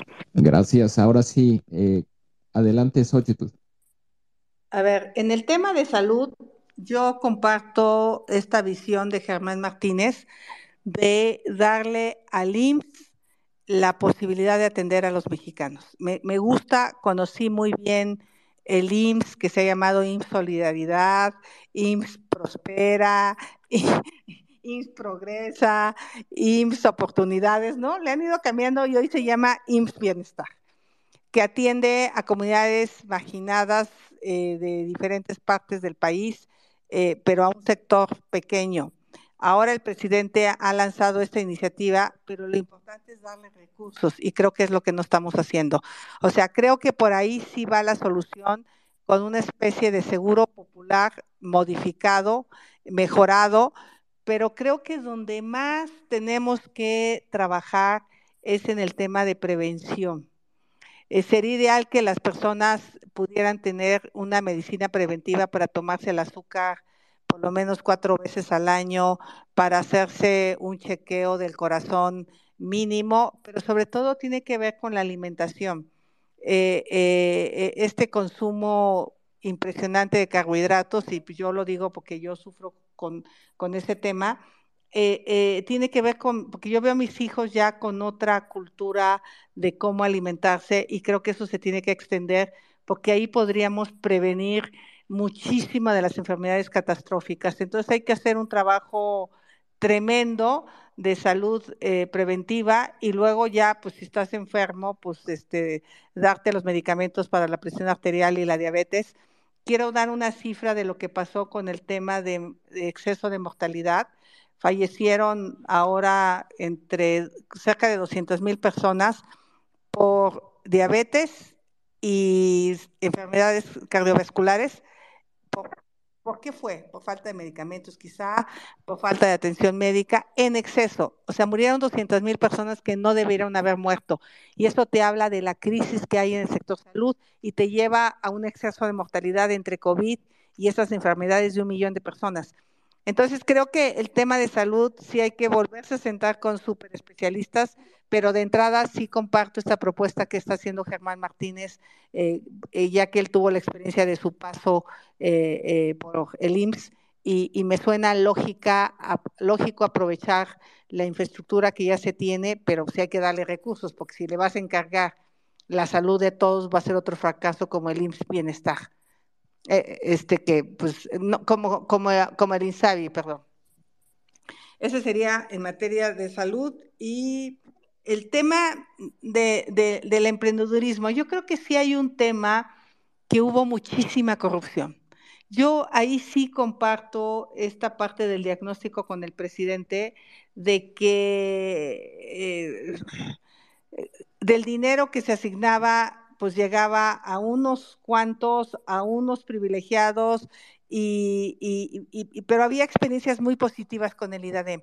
Yo hubiera dejado el INADEM, hubiera corregido el tema de entregar de manera más directa los recursos, eh, eh, eh, porque sí es cierto que hay muchos recursos que se quedaban a la mitad del camino. Entonces, resuelto ese tema, hay que regresarle los fondos a los emprendedores, pero de una manera más directa y más clara, que no pasen por tanta burocracia que haga que se vaya quedando en el camino buena parte del dinero. Pero no hay duda que el tema de México es generar empresas, emprender, generar empleos. Totalmente de acuerdo. ¿Y qué, te parece? Eh, ya llevamos ya un buen rato y la verdad es que si, si no empezamos a ir planeando el cierre, aquí nos seguimos eh, como si nos lanzáramos en el tobogán. Entonces, ¿qué te parece si vamos con las cuatro personas que tienen habilitadas el micrófono ahorita, Xochitl, para, para ir planeando el cierre? Está bien. Ok, vamos y nuevamente, por favor, les suplico, si vamos directamente al grano, eh, ya se bajó Don Gato, que le tocaba, pero si no, está César y después eh, Carlos. Muchas gracias, sociedad. Buenas noches, señor uh, Xochitl Galvez. Excelente todo lo que nos propones. Ahora le pregunto a la senadora qué va a pasar con este asunto de las normas, porque no respondiste el comentario anterior. ¿Qué va a suceder? Es muy importante visualizar. Sin salud no tenemos nada. Estoy de acuerdo contigo en lo respecto a la agricultura. También sin comida, pues no somos nada, pero sin salud menos. Muchas gracias, buenas noches a todos y gracias, a todas. Carlos. Adelante directo a la pregunta. Xochitl, eh, creo que todos tenemos una idea de que quien está al mando es quien gobierna. ¿Estarías dispuesta a incluirnos a la sociedad para ser promotores de soluciones que nutran tu forma de gobierno? Buenísima pregunta. Gracias, Carlos. Xochitl, ¿te escuchamos? Sí, respecto a las normas, es un tema que se dio ahorita durante la interrupción del periodo. Yo no estoy en la comisión permanente. He estado leyendo de lejos el debate, me parece totalmente inaceptable.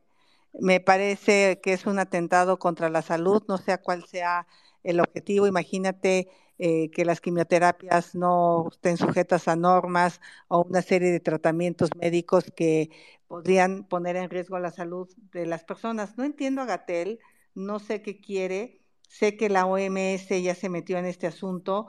Eh, yo no estoy en la Comisión de Salud, eh, les sugiero que sigan al doctor Héctor Jaime, que inclusive él está trabajando con este tema eh, pero sí no me gustaría dar una opinión. Yo solo sé que no es algo adecuado y, que eh, pues sí podríamos recurrir seguramente a instancias legales, otra vez amparos contra esta decisión de eliminar las normas oficiales en materia de salud. Hay normas que no han sido actualizadas eh, y que tendrían que ser actualizadas en lugar de ser eliminadas. respecto a mm, Carlos, que me preguntaba sobre, perdón, me distraje.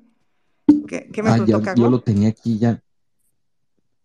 ya lo perdí. Lo tenía aquí anotado, pero ya no lo, no lo encuentro. Tengo varias notas.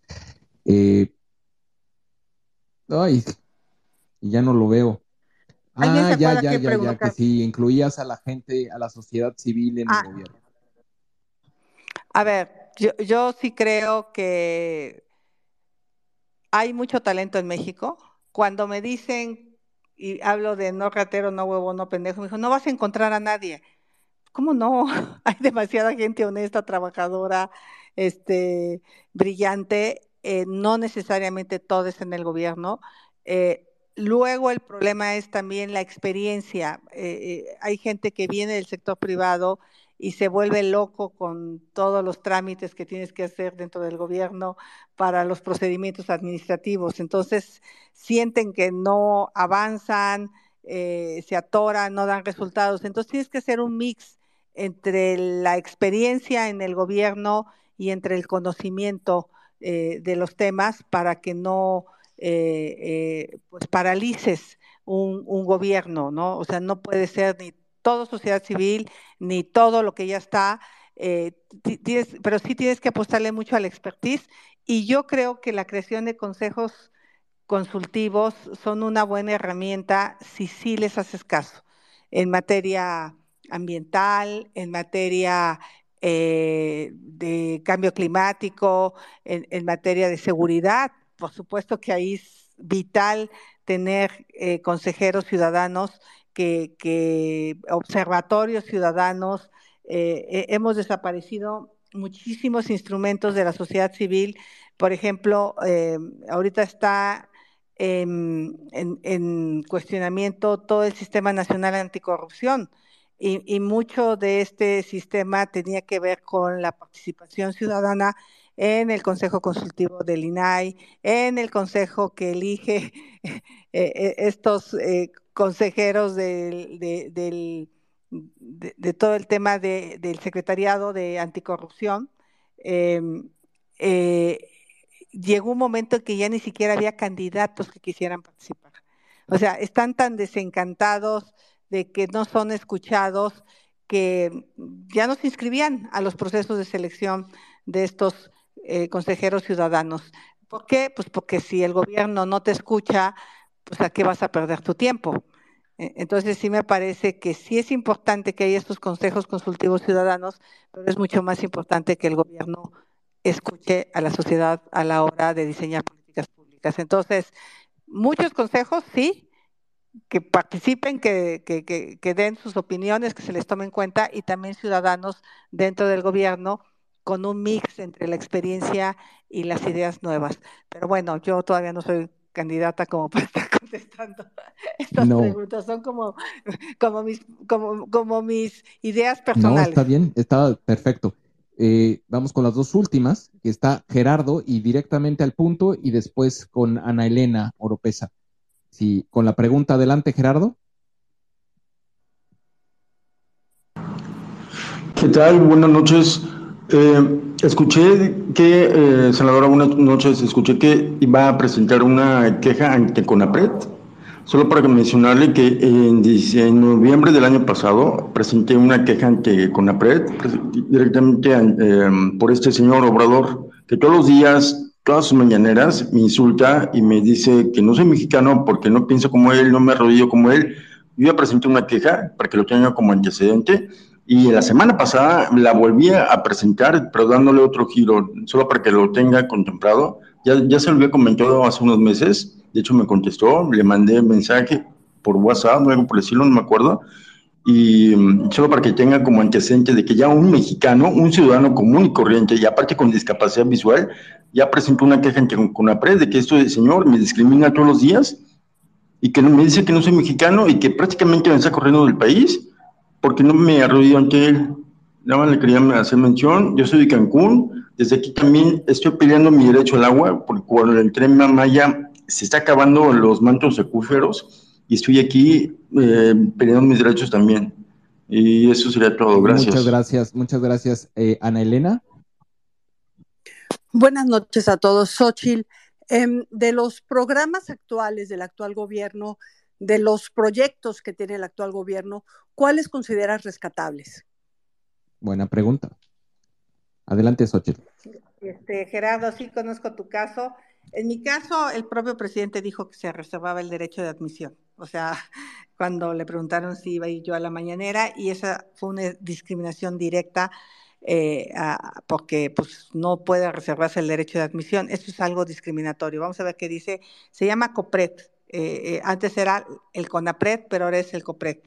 En el tema de, yo rescataría la política de transferencias económicas en programas sociales yo misma voté por esa política para que estuviera en la Constitución. Estoy convencida que hay que hacer más cosas, que hay que darles más eh, a los adultos mayores, sobre todo en atención a salud. Eh, o sea, no, no, es posible que no tengan un oculista que les opere las cataratas o que un dentista que les pueda arreglar los dientes y puedan seguir comiendo. Hay, hay mucho que hacer con los adultos mayores eh, eh, y, pero más con los jóvenes. Yo, yo sí creo que los jóvenes tienen que ser el motor económico del país, pero tenemos que dedicarles muchísimo tiempo a sus competencias laborales, a sus certificaciones. la, la, política hacia las mujeres para evitar la violencia necesita, que está bien lo que tenemos en materia de apoyo a las madres solteras, pero necesitamos que tengan la posibilidad de, integrarse al mercado laboral, que regresen las estancias infantiles, que regresen las escuelas de tiempo completo, si no, pues las mujeres no van a poder empoderarse económicamente. Entonces, la parte de transferencias económicas, estoy de acuerdo, pero hay que acompañarla de un montón de trabajo para que pueda potenciar el desarrollo de las personas. Eh, terminaría la refinería de dos bocas, ya no hay vuelta para atrás, es peor que se quede como está. Es una locura la cantidad de dinero que se ha gastado ahí. Eh, eh, yo, en lo personal, no comparto que el aeropuerto de Santa Lucía sea una porquería. Este, creo que ese es un extremo en el que hemos caído. Es un aeropuerto regional, hay que entender que solo tiene 14 slots, creo, o 16 slots. Entonces no puede ser el aeropuerto internacional de la Ciudad de México porque ni siquiera tiene la capacidad para hacerlo. Eh, eh, pero ese aeropuerto tiene que funcionar. Me parece bien que funcione como un aeropuerto de carga, pero sí hay que acabar las, la comunicación. Yo acabo de recoger a mi hijo que fue a Oaxaca y pues, la verdad es que en domingo o, o, o, a veces me voy a Pachuca por esa nueva autopista y, y, se han mejorado las comunicaciones. O sea, no podemos hablar que todo está mal porque también nos desacreditamos. Eh, en el caso del tren Maya, sí creo que ojalá, ojalá el juez logre parar esta parte de Calakmul, porque ahí sí es una locura lo que pretenden hacer desde el punto de vista ambiental. Eh, refinería, aeropuerto, tren Maya, el transísmico me parece bien, eh, este, creo que es un proyecto que es necesario. No estoy muy convencida de que estos parques industriales vayan a funcionar, sobre todo por lo que digo. Si solo quieren maquila, pues pueden funcionar, pero si quieren empresas tecnológicas, necesitamos trabajar mucho en el capital humano en el sureste del país. Es correcto, lo que tenemos que estar exportando son cerebros, no productos. Tenemos la inteligencia, la creatividad, eso que tanto, y de verdad que nuestro país es rico en todo eso. Eh, en la innovación, en la creatividad, en el arte, las habilidades digitales, la programación, como lo mencionabas hace un rato, cómo te cambió la vida a ti, eh, las habilidades para programar. E, ese tipo de, productos que, vuelan muy bien a través del Internet, que se mueven muy bien a través del Internet y que forman parte de lo que algunos llaman la economía naranja y no tiene nada que ver con el, partido que se quiera adueñar de ese color, sino con el concepto de crear esa, esos hubs de desarrollo intelectual, de creatividad, de arte. y México tiene, tiene muchísimo. Y si se pudiera organizar eso, pues se podría exportar talento, ese talento. Eh, Analú, vamos planeando. Hago una precisión con dos bocas porque ya me regañaron por este, el, el, tema, el tema tiene que ver, obviamente yo no compartiría y nunca hubiera hecho un proyecto de una refinería. O sea, es una locura haberlo hecho. El problema es, ¿qué haces? ¿Lo dejas a la mitad? Este, ya gastaste 18 mil millones de dólares, o sea, pero obviamente no comparto esa política de apostarle a los combustibles fósiles. Sí lo quiero aclarar porque he sido muy crítica de dos bocas, pero ahí estaba mi querido Gonzalo, que él de repente tiene otras ideas también como qué hacer con dos bocas, pero sí eh, va a ser un problema porque creo que le faltan muchas obras de infraestructura, pero sí quiero dejar claro que no sería mi política apostarle a los combustibles. No, pero en el tema particular de dos bocas, yo creo que ahí, ahí se tiene que hacer un análisis de, de si operativamente eso puede ser autosustentable. Y me refiero sustentable financieramente hablando.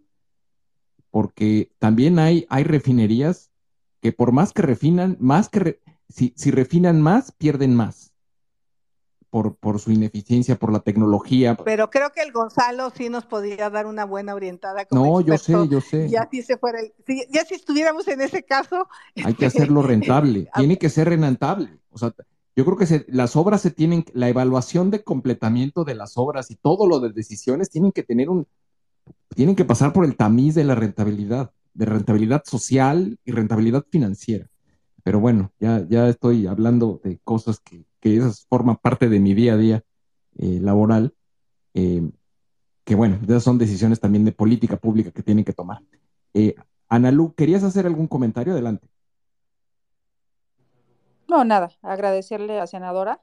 Ya habrá más espacios para seguir hablando de diversos temas, pero el día de hoy nos interesaba muchísimo hablar acerca del derecho de réplica, que es un derecho de todos los mexicanos y que creemos que eh, hay que resaltar que no todo mundo lo hace valer y que desde la mañanera, que es un espacio público en donde se, se informa y también es un espacio de gobierno, así lo reconocieron los jueces del, del colegiado, eh, se está difamando, se está dando información falsa y no hay que dejarlo pasar, no hay que acostumbrarnos a eso y creo que lo que hizo la senadora es muy valioso. Y bueno, pues eh, ya eh, hablamos de más temas, por ahí hubo quienes le expresaron a la senadora su apoyo en una posible aspiración a la candidatura presidencial, ya es decisión de ella y ojalá pronto, senadora, nos comentes qué decidiste, porque si estamos nosotros desde la sociedad civil tratando de hablar con todo el mundo y tratando de jalar la conversación hacia este lado. Algo que tú mencionabas y que creo que es importante y quiero concluir con eso es lo siguiente.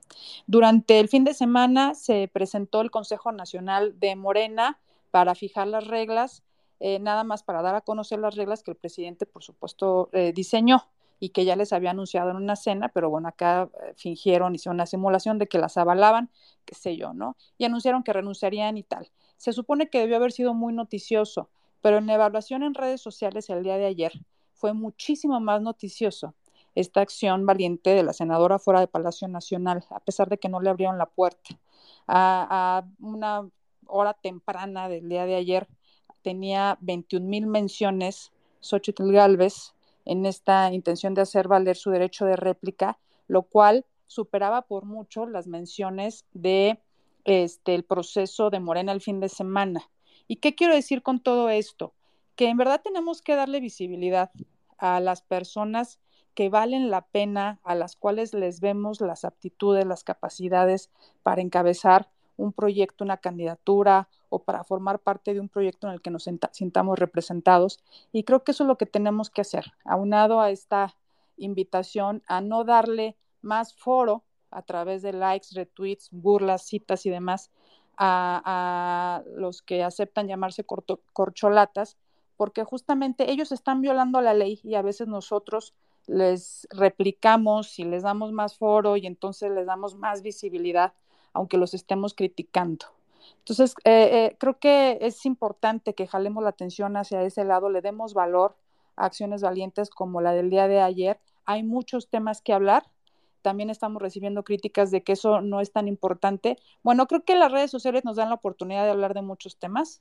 El día de hoy tocó hablar de este, pero todo el tiempo estamos posicionando temas desde la sociedad civil y estamos en una labor que procura que la agenda sea integral y que no nos desviemos a, a, lo que no tiene relevancia, no tiene importancia, pero hacer valer nuestros derechos sí tiene mucha importancia y no hay que acostumbrarnos a que los violen desde un espacio de poder como la mañanera. Muchísimas gracias. Gracias, senadora. Te mando un fuerte abrazo. Gracias al queridísimo doctor Crespo, a todos ustedes. Gracias, Sosi. Buenas no, gracias, gracias, Analú. Gracias, senadora. Eh, la verdad es que ah, me están pidiendo y, yo soy bien obediente y la verdad es que creo que tiene sentido eh, comprometerte, senadora, para que regreses y que nos puedas, nos puedas dar la, la primicia de tu decisión cuando, lo, cuando la, hayas, la hayas considerado.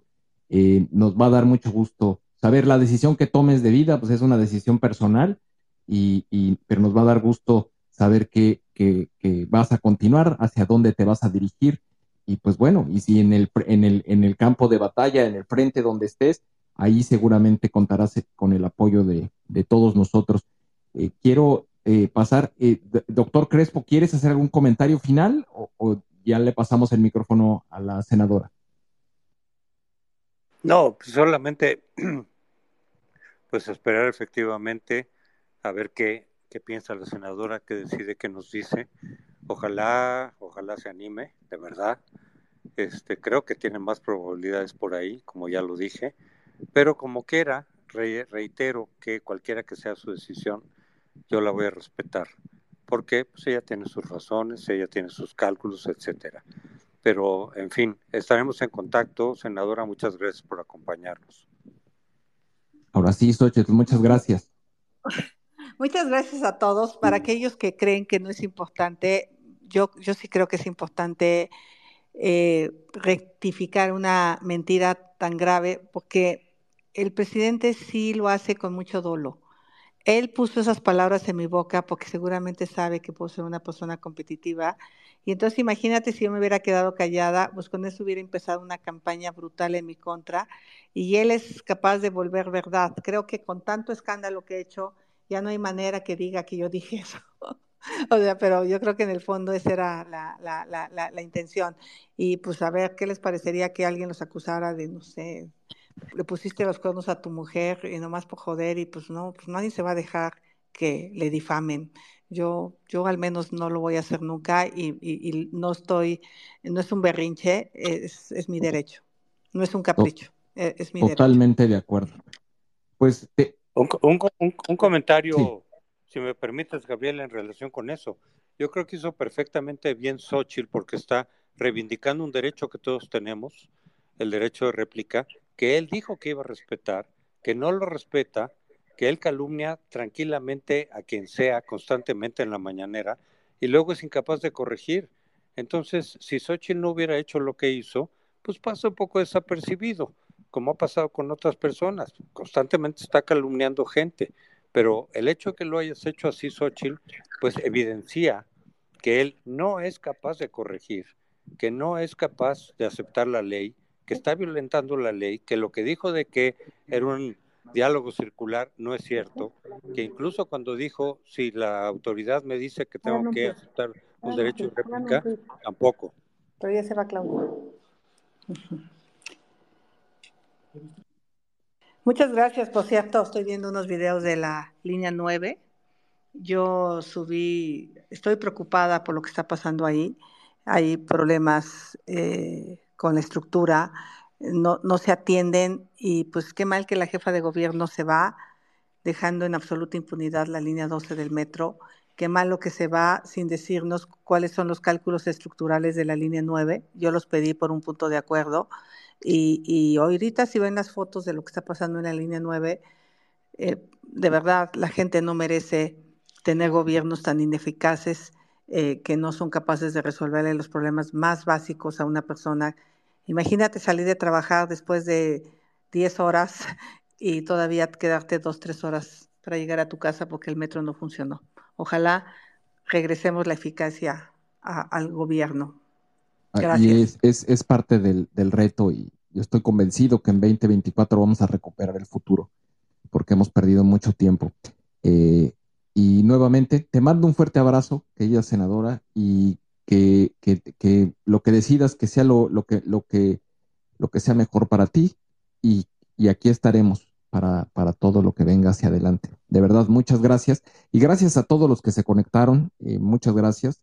Vamos, como siempre que terminamos un espacio de Sociedad Civil México, les pedimos que aprovechen. Estamos en un espacio donde tenemos eh, intereses en común. Nuestro interés mayor es el, el bien de México el seguirnos, seguir la cuenta de Xochitl, del doctor José Antonio Crespo, de Incrédulo, de Sociedad Civil México, de Ana Lucía, que estaba aquí hace un minuto, y ponemos regularmente un poco de música para que la gente aproveche y pueda, pueda eh, seguir las cuentas que están en este espacio. Son ustedes muy amables. Aquí arriba queda el, la liga del tweet de Alessandra Rojo de la Vega, donde invita a la gente que quiera firmar para que eh, Xochitl decida eh, postularse como candidata para 2024 hacia la presidencia. Son ustedes muy amables, de verdad muchas gracias. Y esta semana vamos a tener todavía algunos espacios, un par de espacios que queremos compartir con ustedes, con temas de interés que esperemos nos puedan acompañar. Muchas gracias nuevamente, que tengan eh, muy buenas noches. Cuídense mucho y ahora sí, si esto me deja, si esto funciona, Gracias, cuídense.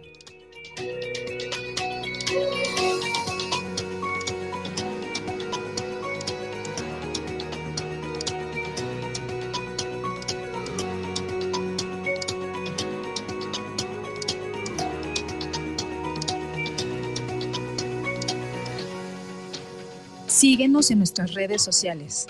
Estamos presentes en Twitter, Facebook, Instagram, TikTok, Spotify y YouTube. Encuéntranos como arroba SocCivilMX.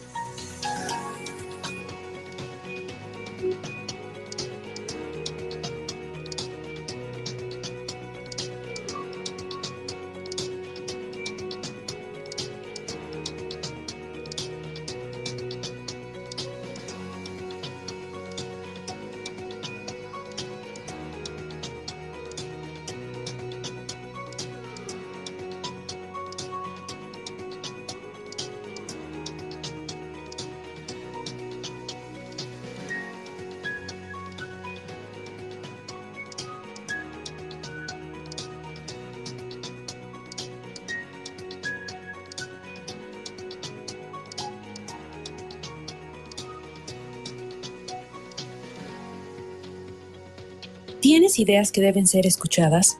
Este es tu space. Mantente al pendiente de nuestros foros. Compartamos propuestas y soluciones de ciudadano a ciudadano. Hola, te mando un saludo desde Sociedad Civil México. El 2024 cada día está más cerca y necesitamos de tu apoyo para poder acelerar el ritmo. Recientemente, Twitter nos invitó a unirnos a su programa de superseguidores. Hoy en día somos la primer plataforma de superseguidores en habla hispana. Esta plataforma permite a nuestros seguidores regulares puedan patrocinar nuestra iniciativa desde un solo clic. Visita nuestro perfil en Twitter e identifica dónde está la sección de Superfollow o Super Seguidor. Algunos están señalizados con una pequeña estrella. Sigue las instrucciones y listo. Gracias por ser parte de este maravilloso esfuerzo ciudadano. Somos Sociedad Civil México. Gracias. Bueno, que tengan muy buenas noches. Vamos a cerrar este espacio en 5, 4, 3, 2, 1. Cuídense.